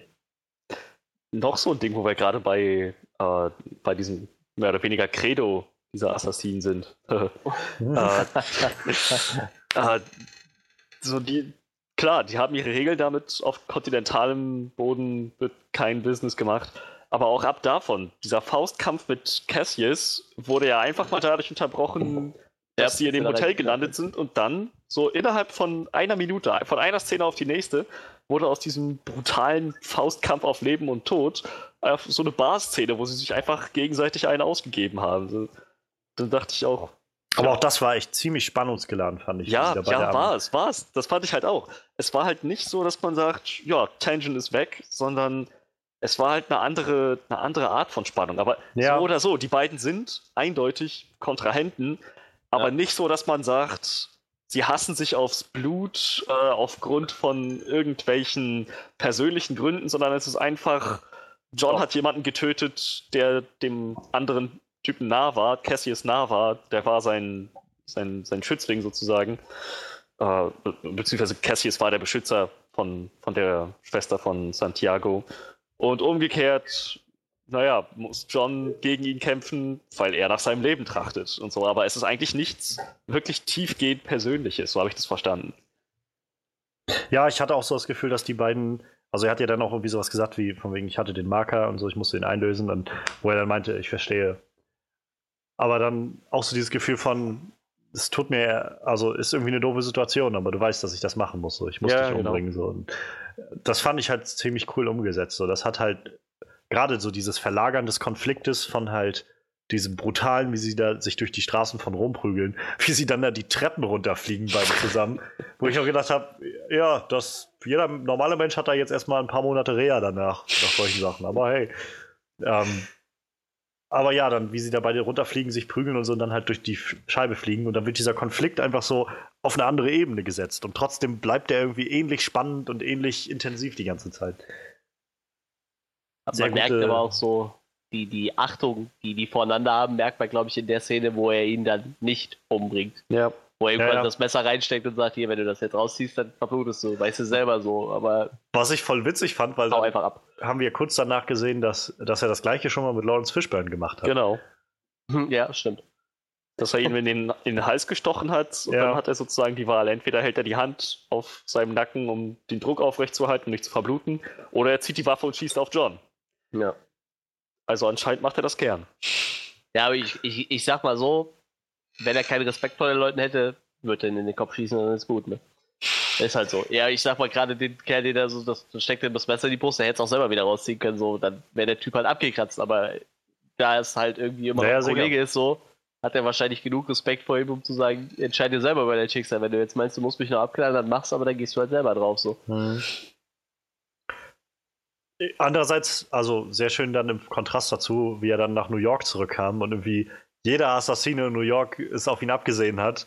und er dann einfach so, auch in dieser, diesem Zusammenschnitt irgendwie, der dann kam, äh, dieser Montage, wo man dann gesehen hat, wie er so mal ein Stückchen, wie er dann so fünf verschiedene Leute oder so bekämpft hat. Dann die gleiche, als er dann irgendwie am Flughafen ausgestiegen ist, die Violinspielerin, die da war, Ja. ähm, die dann in ihrer Violine eine Knarre hat. Und scheinbar jeder hat ja nur eine Textnachricht gekriegt. Auch jeder von denen weiß, wie John Wick aussieht. Das ist ein, okay, das ist John Wick, gut. Äh, dieser dieser äh, Samurai, nee, äh, hier, wie, wie heißen die? Sumo-Ringer-Typ, Ja. dieser Japaner, der irgendwie einfach nicht sterben wollte. Und noch ein Schuss rein und noch ein Schuss in den Körper und noch ein Schuss in den Körper und immer noch nicht. Und, und dann irgendwann in den Kopf und dann, das sah so ein bisschen aus wie aus der Herr der Ringe, irgendwie mit dem Höhlentroll. Dann irgendwann äh, fiel er so in sich zusammen und selbst dann zuckte er noch, als er auf dem Boden lag. Ja, das war eine sehr schöne Szene. Ja, sehr gut. ja, er hat auf jeden Fall scheinbar einen sehr, ziemlich großen Legendenstatus, sag ich mal. Obwohl New New York ist ja seine Heimat, da kennt wahrscheinlich eh jeder, aber ich glaube auch äh, weltweit hat er da einen relativ guten Stand. Naja, in, in Rom haben ihn ja auch so ein paar Leute erkannt. Ja, ja, auf jeden Fall. Das auf jeden Fall. Was auch schön, also so generell fand ich, war das ein sehr schöner äh, so Tapetenwechsel für den Film, das Ganze mal in Rom zu sehen, wie er da unterwegs war. Ähm, diese Kulissen waren irgendwie echt schön gemacht, fand ich. Ja. Also, und ich rate mal, dass sie auch an den Originalkulissen geschossen haben. Weiß ich nicht genau, aber ich, ich rate es mal. Ja, aber in irgendeiner Szene rennt er doch auch im äh, Vatikan rum, glaube ich, ne? Ich glaube, da siehst du den Petersdom im Hintergrund. naja, das ist, wenn er gleich ankommt da. Ja, genau. so da, da schießt er aber auch noch nicht, ne? Ich glaube, da hätte er wahrscheinlich auch nicht schießen können. Diese- sich am Originaldrehpunkt. wo er ankommt und dann Franco Nero ihn zur Seite nimmt und dann, äh, bist du geschäftlich hier? Ja. Eine Frage. ja. Bist du wegen dem Papst hier? Was? Nein. Gut, dann einen schönen Aufenthalt bitte. Das, war, das ganze Kino hat bei uns gelacht. Das war so herrlich, diese Szene. So diese Spannung und dann bist du wegen dem Papst hier. Das sind wir, glaube ich, noch bei einem weiteren Punkt. Ich fand der Film bei aller düsterer, brutaler R-rated Action und tja, auch bei diesem ganzen ziemlich düsteren Ton und dem Plot, trotzdem hat das noch geschafft, gelegentlich echt Humor reinzubringen. Ja, stimmt. Das ist das, was ich halt meine. Der Film nimmt sich selbst nicht ernst. Der, der versucht jetzt nicht irgendwie so ein, so ein Film zu sein, der dir irgendwie eine, eine mega leidende Geschichte irgendwie anvertraut und dich irgendwie dazu bringt, dass du dein eigenes Handeln reflektierst oder so, sondern der sagt einfach, das ist eine Rachegeschichte auf irgendeiner Ebene und wir versuchen damit einfach Spaß zu haben so. Und das gut umzusetzen. Und das hat halt irgendwie sehr gut geklappt. Auch so diese Momente immer mit dem, äh, wie ist der, Sharon, glaube ich, der, äh, der Concierge da im, im äh, in dem Hotel Ja, im Continental, das war halt auch so schön. Der hat auch so viele schöne Szenen gehabt mit dem Hund Mhm. oder so. Dann äh, hat der, hat der, äh, hat das Continental irgendwie so einen so einen Service, um auf den Hund aufzupassen? Nein. Aber ich könnte mich dazu durchringen, das zu tun. Okay, dann lasse ich ihn mal hier. Hat der Hund einen Namen? Nein. Und dann saß der Hund irgendwie einfach da, scheinbar so drei Tage oder bis er wieder da war. Hat er sich gut benommen? Er war sehr schöne äh, Gesellschaft. So. he was a good dog. Mit diesem Tonfall Ja. auch so, so Concierge er war ein guter Hund. Und da fand ich tatsächlich dann nachher auch die Szene sehr schön am Schluss, als er ihn dann abgesetzt hat und ihm dann noch die Hand geschüttelt hat und gesagt hat, Mr. Wick, es war mir eine Ehre und so. Mhm. Ja, ich glaube, das hat einigen Leuten sehr leid getan halt, ne? Dass er dann äh, auf einmal quasi da gegen die Regeln verstoßen hat und jeder halt wusste, okay, jetzt bist du am Arsch, Junge. Ja, ja also ich, ich kann halt gut nachvollziehen, worin, wo sie hinwollen mit dem Ganzen. So, das ist halt irgendwie, der erste Film war einfach eher gegen äh, russische Gangster, die da so sind. Der zweite Film war jetzt eher gegen, naja, andere Assassinen, die so umherlaufen. Und der dritte Film ist jetzt wahrscheinlich dann einfach eher gegen Continental und alle so. Ich hoffe, die hören dann auch auf, weil ich glaube, die haben relativ schnell nach dem ersten Teil schon gesagt, sie könnten eine schöne Trilogie drauf bauen. Die haben Ja, Ideen dafür und ich hoffe, Ich glaube, das war auch hört, der Plan. ja, und ich hoffe, es hört dann auch auf. Nicht, dass man sagt, okay, es verkauft sich gut, wir machen jetzt weiter. Das, mir wäre das recht, wenn es eine gute Trilogie wird mit einem schönen Abschluss. Wenn wir es so lassen. Jetzt nochmal egal, wie es ausgeht, aber Ja, auf jeden Fall. Also, ähm, ich bin schon ziemlich interessiert daran, was jetzt passiert, wie es weitergeht. Halt auch dieser, dieser Schluss irgendwie. Ähm, ich, Freddy und ich, wir hatten uns auch noch drü- drüber unterhalten, als wir aus dem Film rauskamen, sodass man schwer einschätzen konnte, wann jetzt Schluss ist bei diesem Film. Weil Ja. es so viele Szenen gab, wo man immer gedacht hat, okay, jetzt ist aber wohl Schluss, oder? Oh nee, jetzt geht's da noch weiter mit der Storyline oder sowas. Oh, und oh, jetzt wird das nochmal weitergeführt mit der Storyline oder so. Und, naja, und äh, ich habe dann immer schon so kurz vor Schluss noch gedacht, so, schade, jetzt haben sie diese Szene aus dem Trailer, diese coole Szene, wo die am Springbrunnen da unten stehen und alle auf einmal stehen bleiben, alle Leute. Die haben sie gar nicht drin gehabt. das hab ich Haben auch sie wieder rausgeschnitten, schade. Und dann kam sie halt nochmal ganz zum Schluss, wo dann, naja, das nochmal so ein bisschen gedreht wurde und Winston sich mehr oder weniger von ihm verabschiedet hat und Excommunicado. Jetzt müsste er exkommuniziert. So, ähm, jetzt haben wir. Da will noch einer was sagen, was Gutes, weil sonst würde ich jetzt langsam mal zu den negativen Sachen übergehen. Ich meine, wir könnten stundenlang wahrscheinlich noch irgendwas an dem Film loben, denke ich. es gibt halt auch genug zu loben. Aber oh, ich habe eine, Sa ah, sorry, Ja, eine okay. Sache muss ich auf jeden Fall noch loswerden, wo wir bei der Action waren. Das ist mir vorhin eingefallen und dann habe ich es wieder von, aus den Augen verloren. Ich fand vor allem, wie das geschnitten war, wie die Kameraführung war, das war der absolute Ja. Wahnsinn. Ja. Das waren so wenig Cuts, das waren so viele Tracking-Shots und Long-Shots dabei, dass ich dann echt irgendwann gedacht habe, das ist erstens meisterhaft choreo choreografiert und zweitens ist das die beste Action, die ich seit Daredevil gesehen habe. Und das will was heißen. Ja. Das muss ich nochmal loswerden. Das erinnert mich äh, an, den, an den Honest Trailer zum ersten John Wick, da hatten sie das auch drin.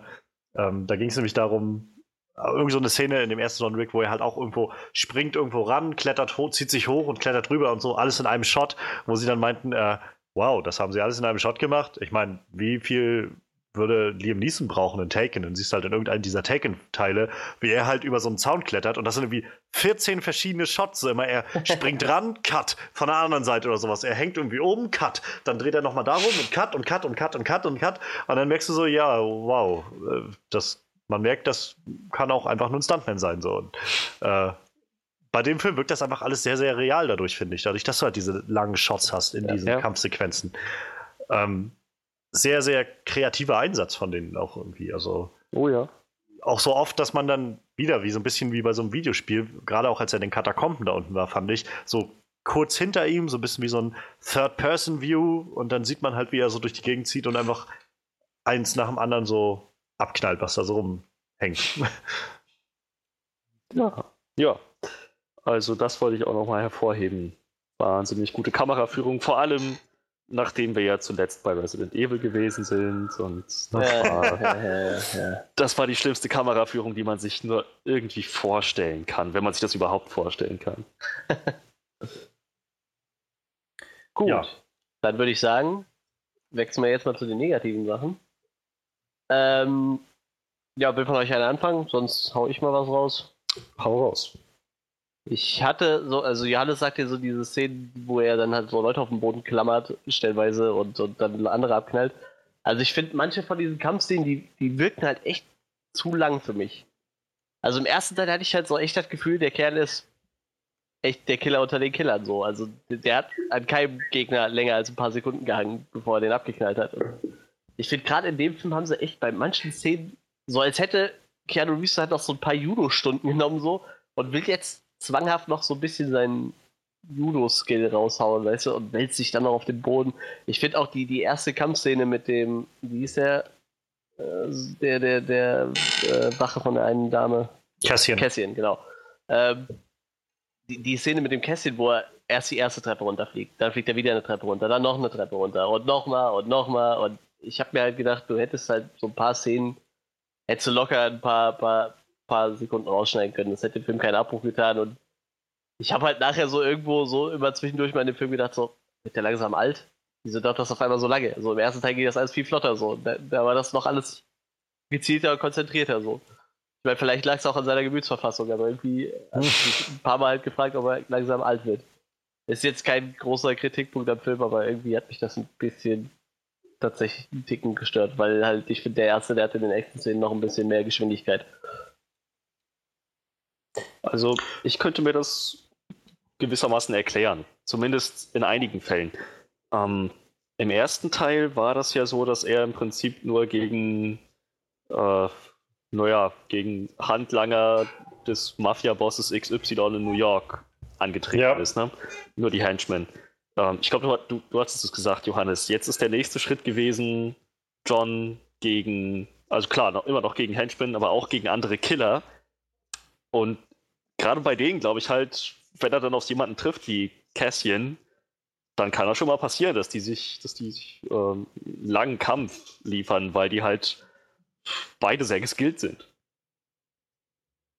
Also ich muss sagen, für mich, sein, ja. ich muss sagen, ich hatte irgendwie kein Problem mit, den, äh, mit dem Pacing der Actionsequenzen. Für mich war gerade dadurch, wie ich vorhin schon mal, glaube ich, sagte, so durch diese Unterschiedlichkeit dieser ganzen Szenen, hatte ich auch irgendwie an jeder Szene echt Freude bis zum Schluss. Also, also sei es jetzt diese Szene mit Cassian irgendwie, diese Schlagabtäusche, Tausche, die waren ziemlich, haben mich irgendwie begeistert irgendwie. Ich, ich, bin aber auch so ein Fan von solchen Sachen, muss ich sagen.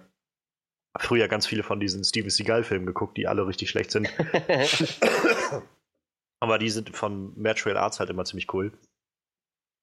Und äh, gerade diese Szenen haben dann immer noch mal so einen kleinen Moment gehabt. Also immer, wenn ich das Gefühl hatte, jetzt jetzt kann es unmöglich weitergehen so. Dann gab es halt auch irgendwie einen Bruch und es ging irgendwie anders weiter. Dann kam halt dann irgendwie dieser Konfliktwechsel auf die Bar, wo sie dann irgendwie drüber geredet haben, was passiert ist oder so.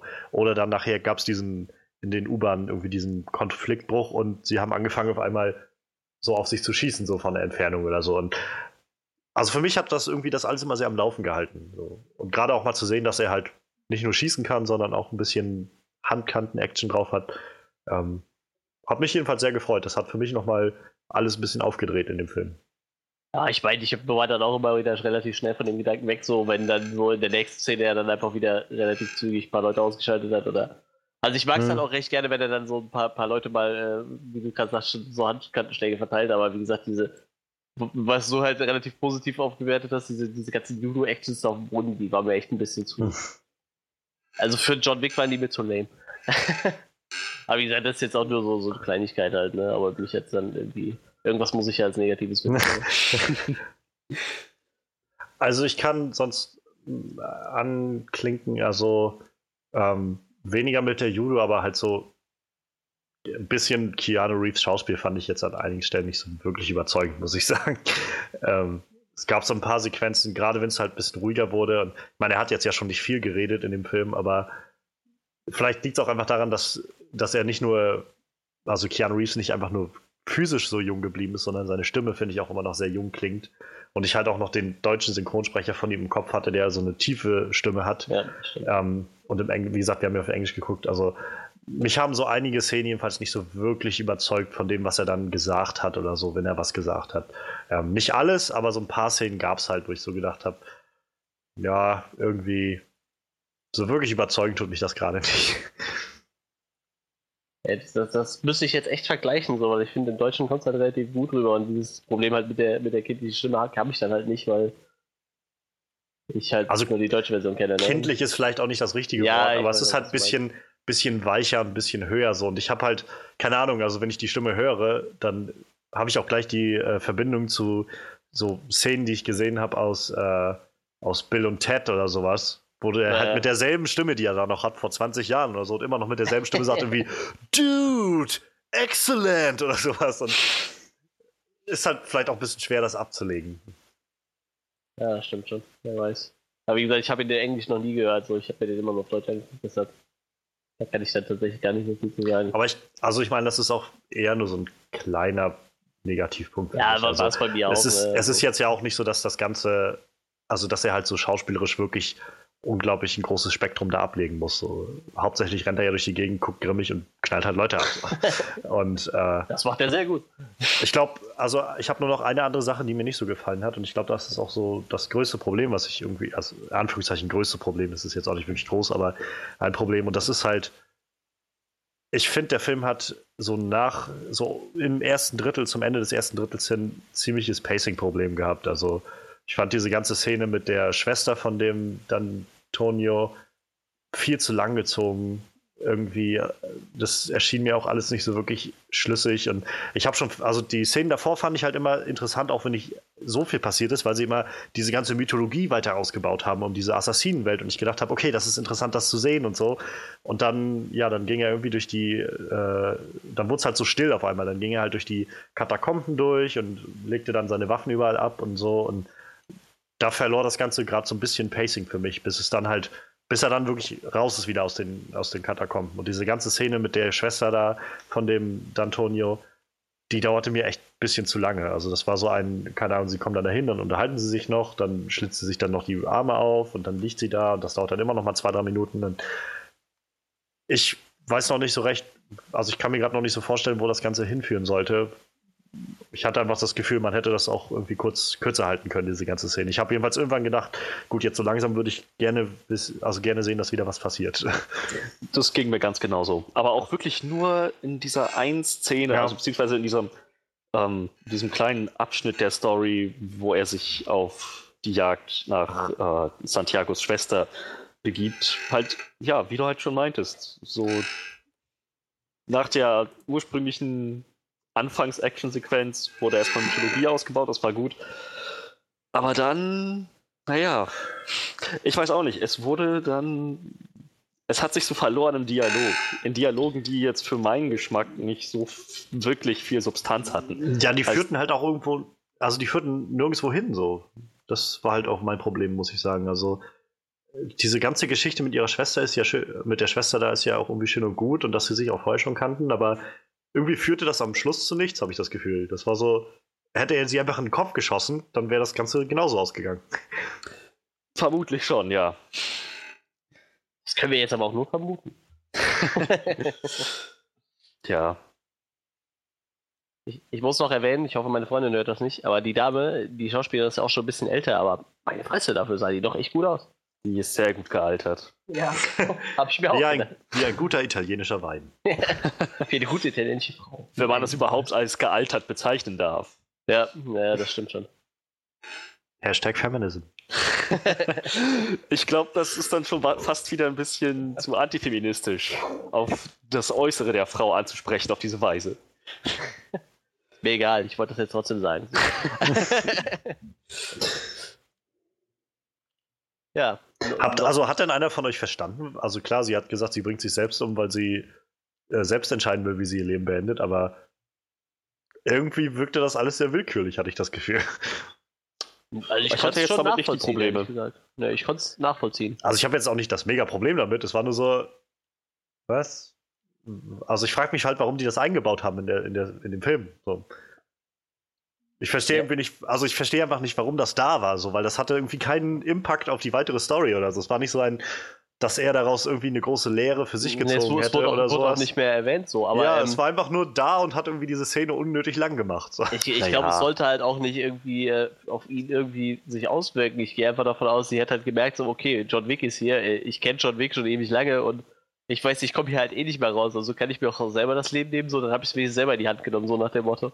Ich glaube, das war halt auch ihre einzige äh, Intention, die sie da hatte, so halt, ne? Ich meine, okay, das ist jetzt eh zu Ende so, dann kann ich wenigstens. Ich kann, ich wie gesagt, ich kann das schon nachvollziehen. Ich frage mich halt nur, warum sie es so geschrieben haben, weil das. Also, ja, naja, also ich kann das schon, ich kann das schon verstehen. Ich meine, das ist die eine, das ist die eine Person im Film, für die er sogar einen Auftrag kriegt, sie zu ermorden und letzten Endes ist es dann doch sie selbst. Ich meine, das war, ich weiß nicht, es hat, es hat in der Story Sinn gemacht, weil diese Frau, die sonst ihr ganzes Leben selbst in die Hand genommen hat, wie sie auch da meinte, möchte auch ihren Tod in die eigene Hand nehmen.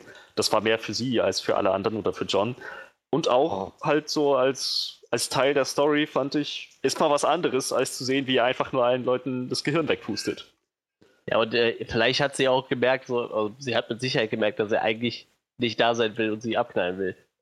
Also ich glaube, er hat schon relativ deutlich gemacht, dass halt nur ein Auftrag ist so und ihm dann auch irgendwie so ein bisschen leid tut, weil die konnten sich ja scheinbar doch dann irgendwie relativ gut leiden so und äh, vielleicht wollte sie ihm dann auch einfach noch so ein bisschen abnehmen, sag ich mal, ne? dass er dann sagt, komm, na klar, er schießt zwar immer noch in den Kopf, vielleicht macht er das auch nur, um zu beweisen, so hier, ich habe wirklich geschossen, so, die hat sich nicht nur selber umgebracht, aber ja, ich, ich gehe mal davon aus, äh, vielleicht wollte sie es ihm halt auch noch ein bisschen einfacher machen, so wie gesagt, weil ich fand, es kam schon relativ deutlich rüber, dass er eigentlich nicht wollte. Ja, gut, ich, also ich, ich glaube, das Einzige, was mich jetzt überzeugt, ist, was du gerade meintest, Frederik, dass er, dass sie vielleicht einfach signalisieren wollten, irgendwie der einzige Mord, den er tatsächlich nicht gemacht hat, ist halt der, den er eigentlich machen sollte. So. Das könnte ich noch irgendwie rausziehen aus dem Ganzen als, als übergreifende als, als, weiß ich nicht, als Message hinter dieser Szene oder so, dass er letztendlich nicht derjenige war, der sie erschossen hat. Oder so, dass sie sich halt selbst umgebracht hat und deshalb hat er eigentlich nicht den Auftrag in dem Sinne erfüllt, so wie das halt angedacht war oder so. Und naja. Aber trotzdem, irgendwie wirkt das als, wirkte das einfach so ein bisschen holperig an der Stelle. Ein bisschen, also es ist jetzt nicht groß, aber war so ein kleiner Moment, wo ich gedacht habe, naja. Ja, ich hatte Probleme mit dem, was zu dieser Szene hingeführt hat. Ich dachte dann auch echt, na toll, jetzt führen die noch einen schönen Dialog, die beiden, über die guten alten Zeiten oder was. Ja, und ja. dann, als sie angefangen hat, sich die Arme aufzuschneiden, war, das, war, der, war diese Langeweile für mich vorbei. Da dachte ich so, oh, okay, das Drama ist wieder da. So, aber also wirklich ab dem Moment war alles wieder gut. Bis dahin hatte ich aber wirklich das Gefühl, so wird ein bisschen zu langsam.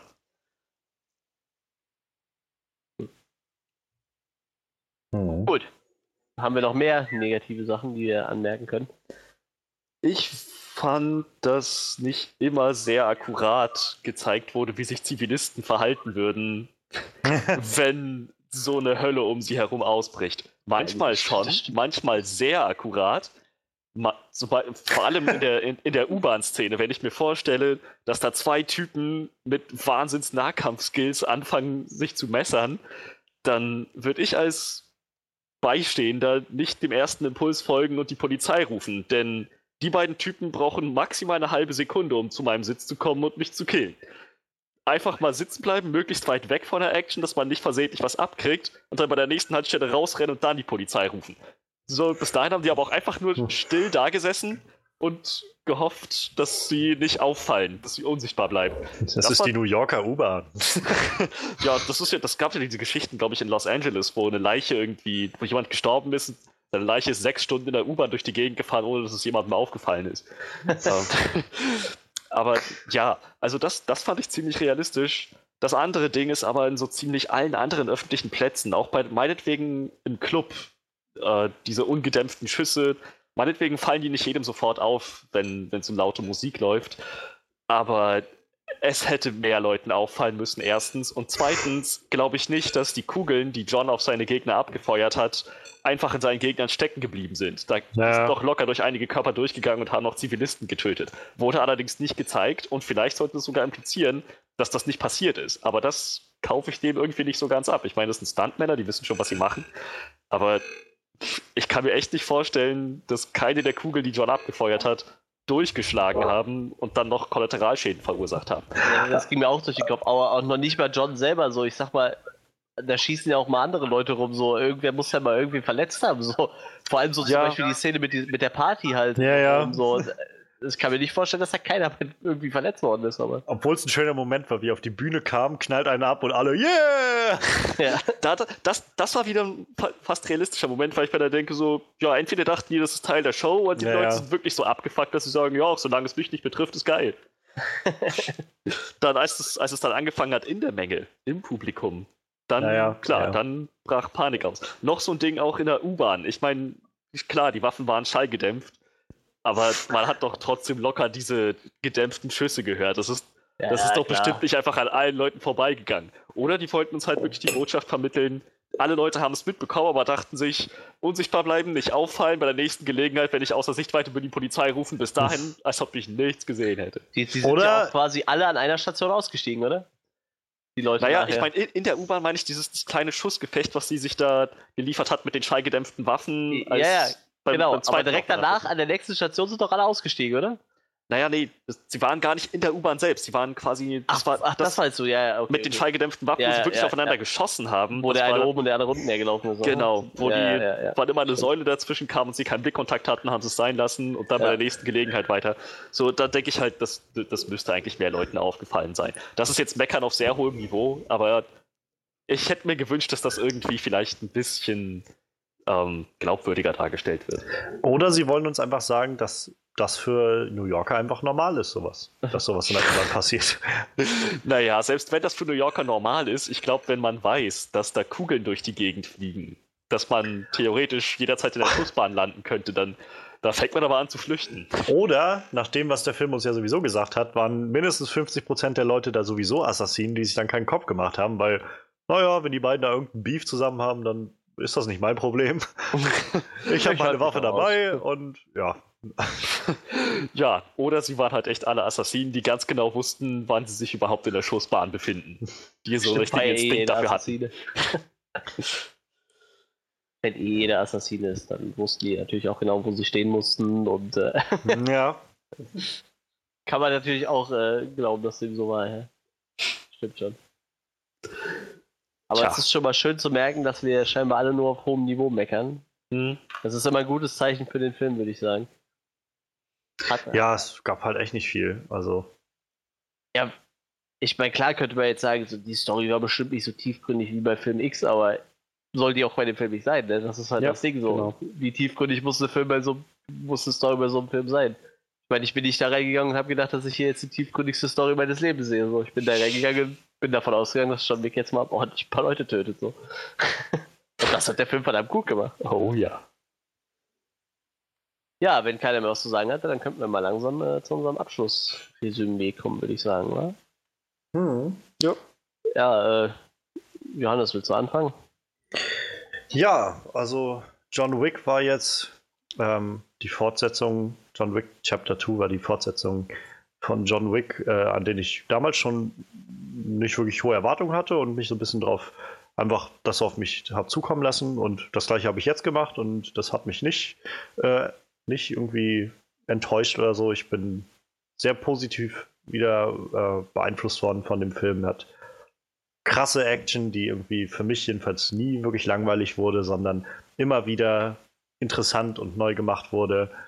Sie hat diese Mythologie des ganzen Filmuniversums so wunderschön ausgebaut und ver, ja, irgendwie vertieft, sodass man das Gefühl hat von, da gibt es noch irgendwie so viel mehr. Also ich bin echt gespannt, wie sie noch im dritten Film dann damit weitermachen werden. Der Film hat jetzt ja schon irgendwie in den drei Wochen, die er in Amerika läuft, schon mehr Geld eingespielt, als der erste Teil insgesamt in Amerika ja. eingespielt hat. Und weltweit ist er auch schon mehr als, äh, naja, als der normale äh, erste Film. Und ja, also ich bin gespannt, was im dritten Film dann so kommen wird. Also eine Sache zum Beispiel, wie gesagt, mit dem von Lawrence Fishburne gespielten ähm, ich bin gespannt, das werden die bestimmt nochmal aufgreifen, was, was der so macht, in welche Richtung das alles gehen soll mit dem. Man sieht ihn ja am Anfang da auch, wie er mit Tauben da steht und da irgendwie so Chips oder so, also so, so SD-Karten oder sowas dann da reinpackt in, in diese Taschen bei den Tauben. Und ich glaube, das sind so Sachen, die sie vielleicht vorbereiten, auch für den nächsten Film. Wie, wie, gesagt, man wird wahrscheinlich im nächsten Film auch einfach sehen, John Wick gegen alle. Auf das freue ich mich auch. Ähm, ja, wie, wie wir schon gesagt haben, irgendwie, es gibt jetzt keine groß tiefgreifende Story. Das ist aber auch gar nicht so schlimm, weil sie das, was sie machen, einfach sehr mit Herz und auch mit, mit Humor nehmen und erzählen, sodass der Film sich nicht zu ernst nimmt und trotzdem eine, eine interessante Art und Weise hat, sich das alles äh, herzurichten. Insofern, ich fand den Film halt wirklich schön. Ich kann dem auch nur jedem empfehlen. Ähm, sehr schöner Actionstreifen. Ich bin abgezogen, dadurch, dass halt, wie gesagt, es so ein bisschen dieses Pacing-Problem gab in dem, in der ersten, im ersten Drittel da irgendwo. Und äh, Keanu Reeves halt, gerade wenn es mal dann ein bisschen zu tief reinging, mich nicht so sehr überzeugt hat, ähm, bin ich bei 8,5 von 10. Tja, also ja. ich fand der Film, also ich würde ich würd jetzt einfach mal direkt mich anschließen, falls du nicht, äh, was du nicht dagegen hast, Manuel, oder möchtest nee, nee, du erst? mach ruhig, mach ruhig. okay, also ich fand der Film lebt halt absolut von seiner Action, von seinem Setting und ja, da haben wir alle schon festgestellt, liefert er in jeder Hinsicht ab. Das war wahnsinnig gute Action. Sehr bildgewaltig, sehr, sehr gut umgesetzt. Ähm, an der Story ist nicht besonders viel dran, aber das, was da ist, haben sie ausgezeichnet auf die Beine gestellt. Nur im ersten Drittel des Films hatte ich ein bisschen Schwierigkeiten mit dem Pacing, dass es mir manchmal ein bisschen zu langsam wurde, aber das hörte dann auch sehr schnell auf. Ansonsten war der sehr, sehr dicht gesetzt von der, vom Plot her, sehr ereignisreich. Und ja, also klar, wie gesagt, an der Story war jetzt nicht genug dran, dass die Schauspieler da hätten aufgehen können, aber ich bin auch mit Keanu Reeves Leistung echt zufrieden. So was er, was er machen sollte, hat er auf jeden Fall gemacht. Und ja, dann letzten Endes überwiegt dann doch meine Faszination von der Action. Bin aber bei 9 von 10. Ja, ich habe eigentlich genau das bekommen, was ich mir im Vorfeld auch erhofft habe. So. Also mein Hype, der ist, ist, man ist es kaum noch gewöhnt, dass man irgendwie gehypt ist und dann aus dem Kino kommt und so der Hype sich einfach auch so hält, wie, wie, er, wie man angefangen hat halt. Also me meistens kommt man dann doch immer mit einem unterdurchschnittlichen Film raus, irgendwie, vor allem an den Erwartungen gemessen. Aber äh, John Wick 2 hat es dann doch echt geschafft, einfach die Erwartungen so zu erfüllen. Ich habe einfach genau das bekommen, was ich haben wollte und ich, ich sag mal, das, das perfektioniert der Film gerade und ich hoffe halt echt, dass der nächste Teil halt vielleicht sogar noch mal eine Schippe oben drauf legen kann. Ich bin mir zwar nicht sicher, ob das noch funktioniert, aber ich hoffe es einfach mal. Und äh, ja, wie gesagt, Story hatten wir jetzt schon mal, die, die ist halt natürlich, ich sag mal, gering gehalten, aber ich finde halt gerade mit, mit, mit John ist man halt irgendwie, bin ich halt noch ein bisschen wärmer geworden und ich finde, die haben das sehr gut umgesetzt, wie man, wie, gebrochen der Mann halt irgendwie ist und halt diese ganze Assassinen-Geschichte rundherum, die ist so liebevoll und äh, ich lande da, glaube ich, auch irgendwo bei 9, 9 von 10 in der Hoffnung, dass der nächste Film dann noch ein bisschen ja, einsteigt bei meiner Wertung. Fandet ihr den Film dann besser als den ersten? Ich fand den sogar einen Ticken besser tatsächlich. Ja. Ich fand ihn auch besser. Also der letzte Teil, habe ich mir eben schon überlegt, der wird wahrscheinlich so bei, bei 8,5 von 10 landen bei mir. Ist vielleicht nur einen Ticken besser, aber ich fand ihn dann doch besser tatsächlich. Wie siehst du das? Ich bin da noch so ein bisschen am Hadern mit mir, glaube ich. Ähm, es gibt so unglaublich viel Cooles in dem Film. Aber ich habe halt auch, als ich den ersten Film jetzt wieder geschaut hatte, am, äh, am Sonntag noch, habe ich wieder so gedacht, also dann danach, nach dem zweiten Teil, ähm, da habe ich halt keine solche Pacing-Probleme irgendwie gefunden. Der war irgendwie so in sich einfach so richtig gut, der ist so durchgerollt bis zum Schluss. Das ist schwer irgendwie. Ich glaube, ich würde die beide gleich sehen ungefähr. Ich glaube, das, was halt der zweite Teil besser macht, da kommen dann so ein, zwei kleine Probleme und dann gleicht sich das wieder aus und der ist halt aber mindestens genauso gut, würde ich sagen. Also ist kein Schritt rückwärts oder so. Ja. Ja, das hört sich ja trotzdem noch ganz gut an. das ist doch eine kann man, kann man gerade so akzeptieren. Ja. Ist äh, akzeptabel für alles andere, wäre jetzt irgendein Assassinen durch dein Zimmer gesprungen und äh, hätte dich exekutiert. Ja, ja. Das wäre Michael Fassgebender gewesen wahrscheinlich. Hätte es da nicht gebacken bekommen. ja, dann äh, nähern wir uns auf dem Ende der Sendung. Ähm, nächste Woche, was haben wir nächste Woche anstehen? Ich hab's Boston. Boston haben wir nächste ich, Woche anstehen. Ich hoffe mal, dass der hier auch irgendwo läuft im Kino. Ich habe mich auch noch gar nicht schlau gemacht, ob der bei uns Nach läuft, den Erfahrungen mit, äh, mit Hacksaw Ridge, der hier bei uns einfach nirgendwo im Kino kam, Gott ja. verdammt nochmal. Bei uns live by, live by Night, genau dasselbe. Ich immer wieder jetzt so die Bedenken, dass irgendein Film, der nicht groß genug ist, dann halt nicht läuft. Das wäre echt so ärgerlich. Vielen ja, Dank, Szene ist da. Ja. Fuck you. Aber gut, gut da können wir keine Werbung mehr für unseren Podcast machen. Wir würden, wir würden euch sonst auch als, äh, als äh, mögliche Sponsoren annehmen, wenn ihr das doch wollt. Also aber dann, so lang bis dahin kommt jetzt jedes Mal ein Fuck you Sinister am Ende. Also Boston ist, doch der kommt. Also im, äh, hier in Rostock kommt er auf jeden Fall. Ja, und im Notfall, Manuel, wenn er bei dir nicht kommt, kannst du ja vielleicht A Cure for Wellness gucken. Der kommt jetzt auch nächste Woche. Ach krass, ja, da habe ich echt auch Bock drauf. Cool, cool. Ja, gut. Dann äh, bedanke ich mich bei euch natürlich, wie immer. Ähm, oh, diesmal darf ich das sagen, sonst sagt Johannes das immer. Ich bei euch. Diesmal bedanke ich mich bei euch. Nächste Woche dann alles wieder in seinen gewohnten Lauf, dann wird Johannes das Ruder wieder übernehmen. Vermute ich mal. Außer Freddy fesselt die dann den Tisch oder so und das Ruder, ich weiß es nicht. Ja, nächste Woche wieder eine neue Walking Dead Folge, denke ich mal. Ähm, Boston. Und äh, ja, schön, dass noch jemand zugehört hat. Einen schönen Tag, Abend oder Morgen noch, je nachdem. Tschüss. Macht's gut.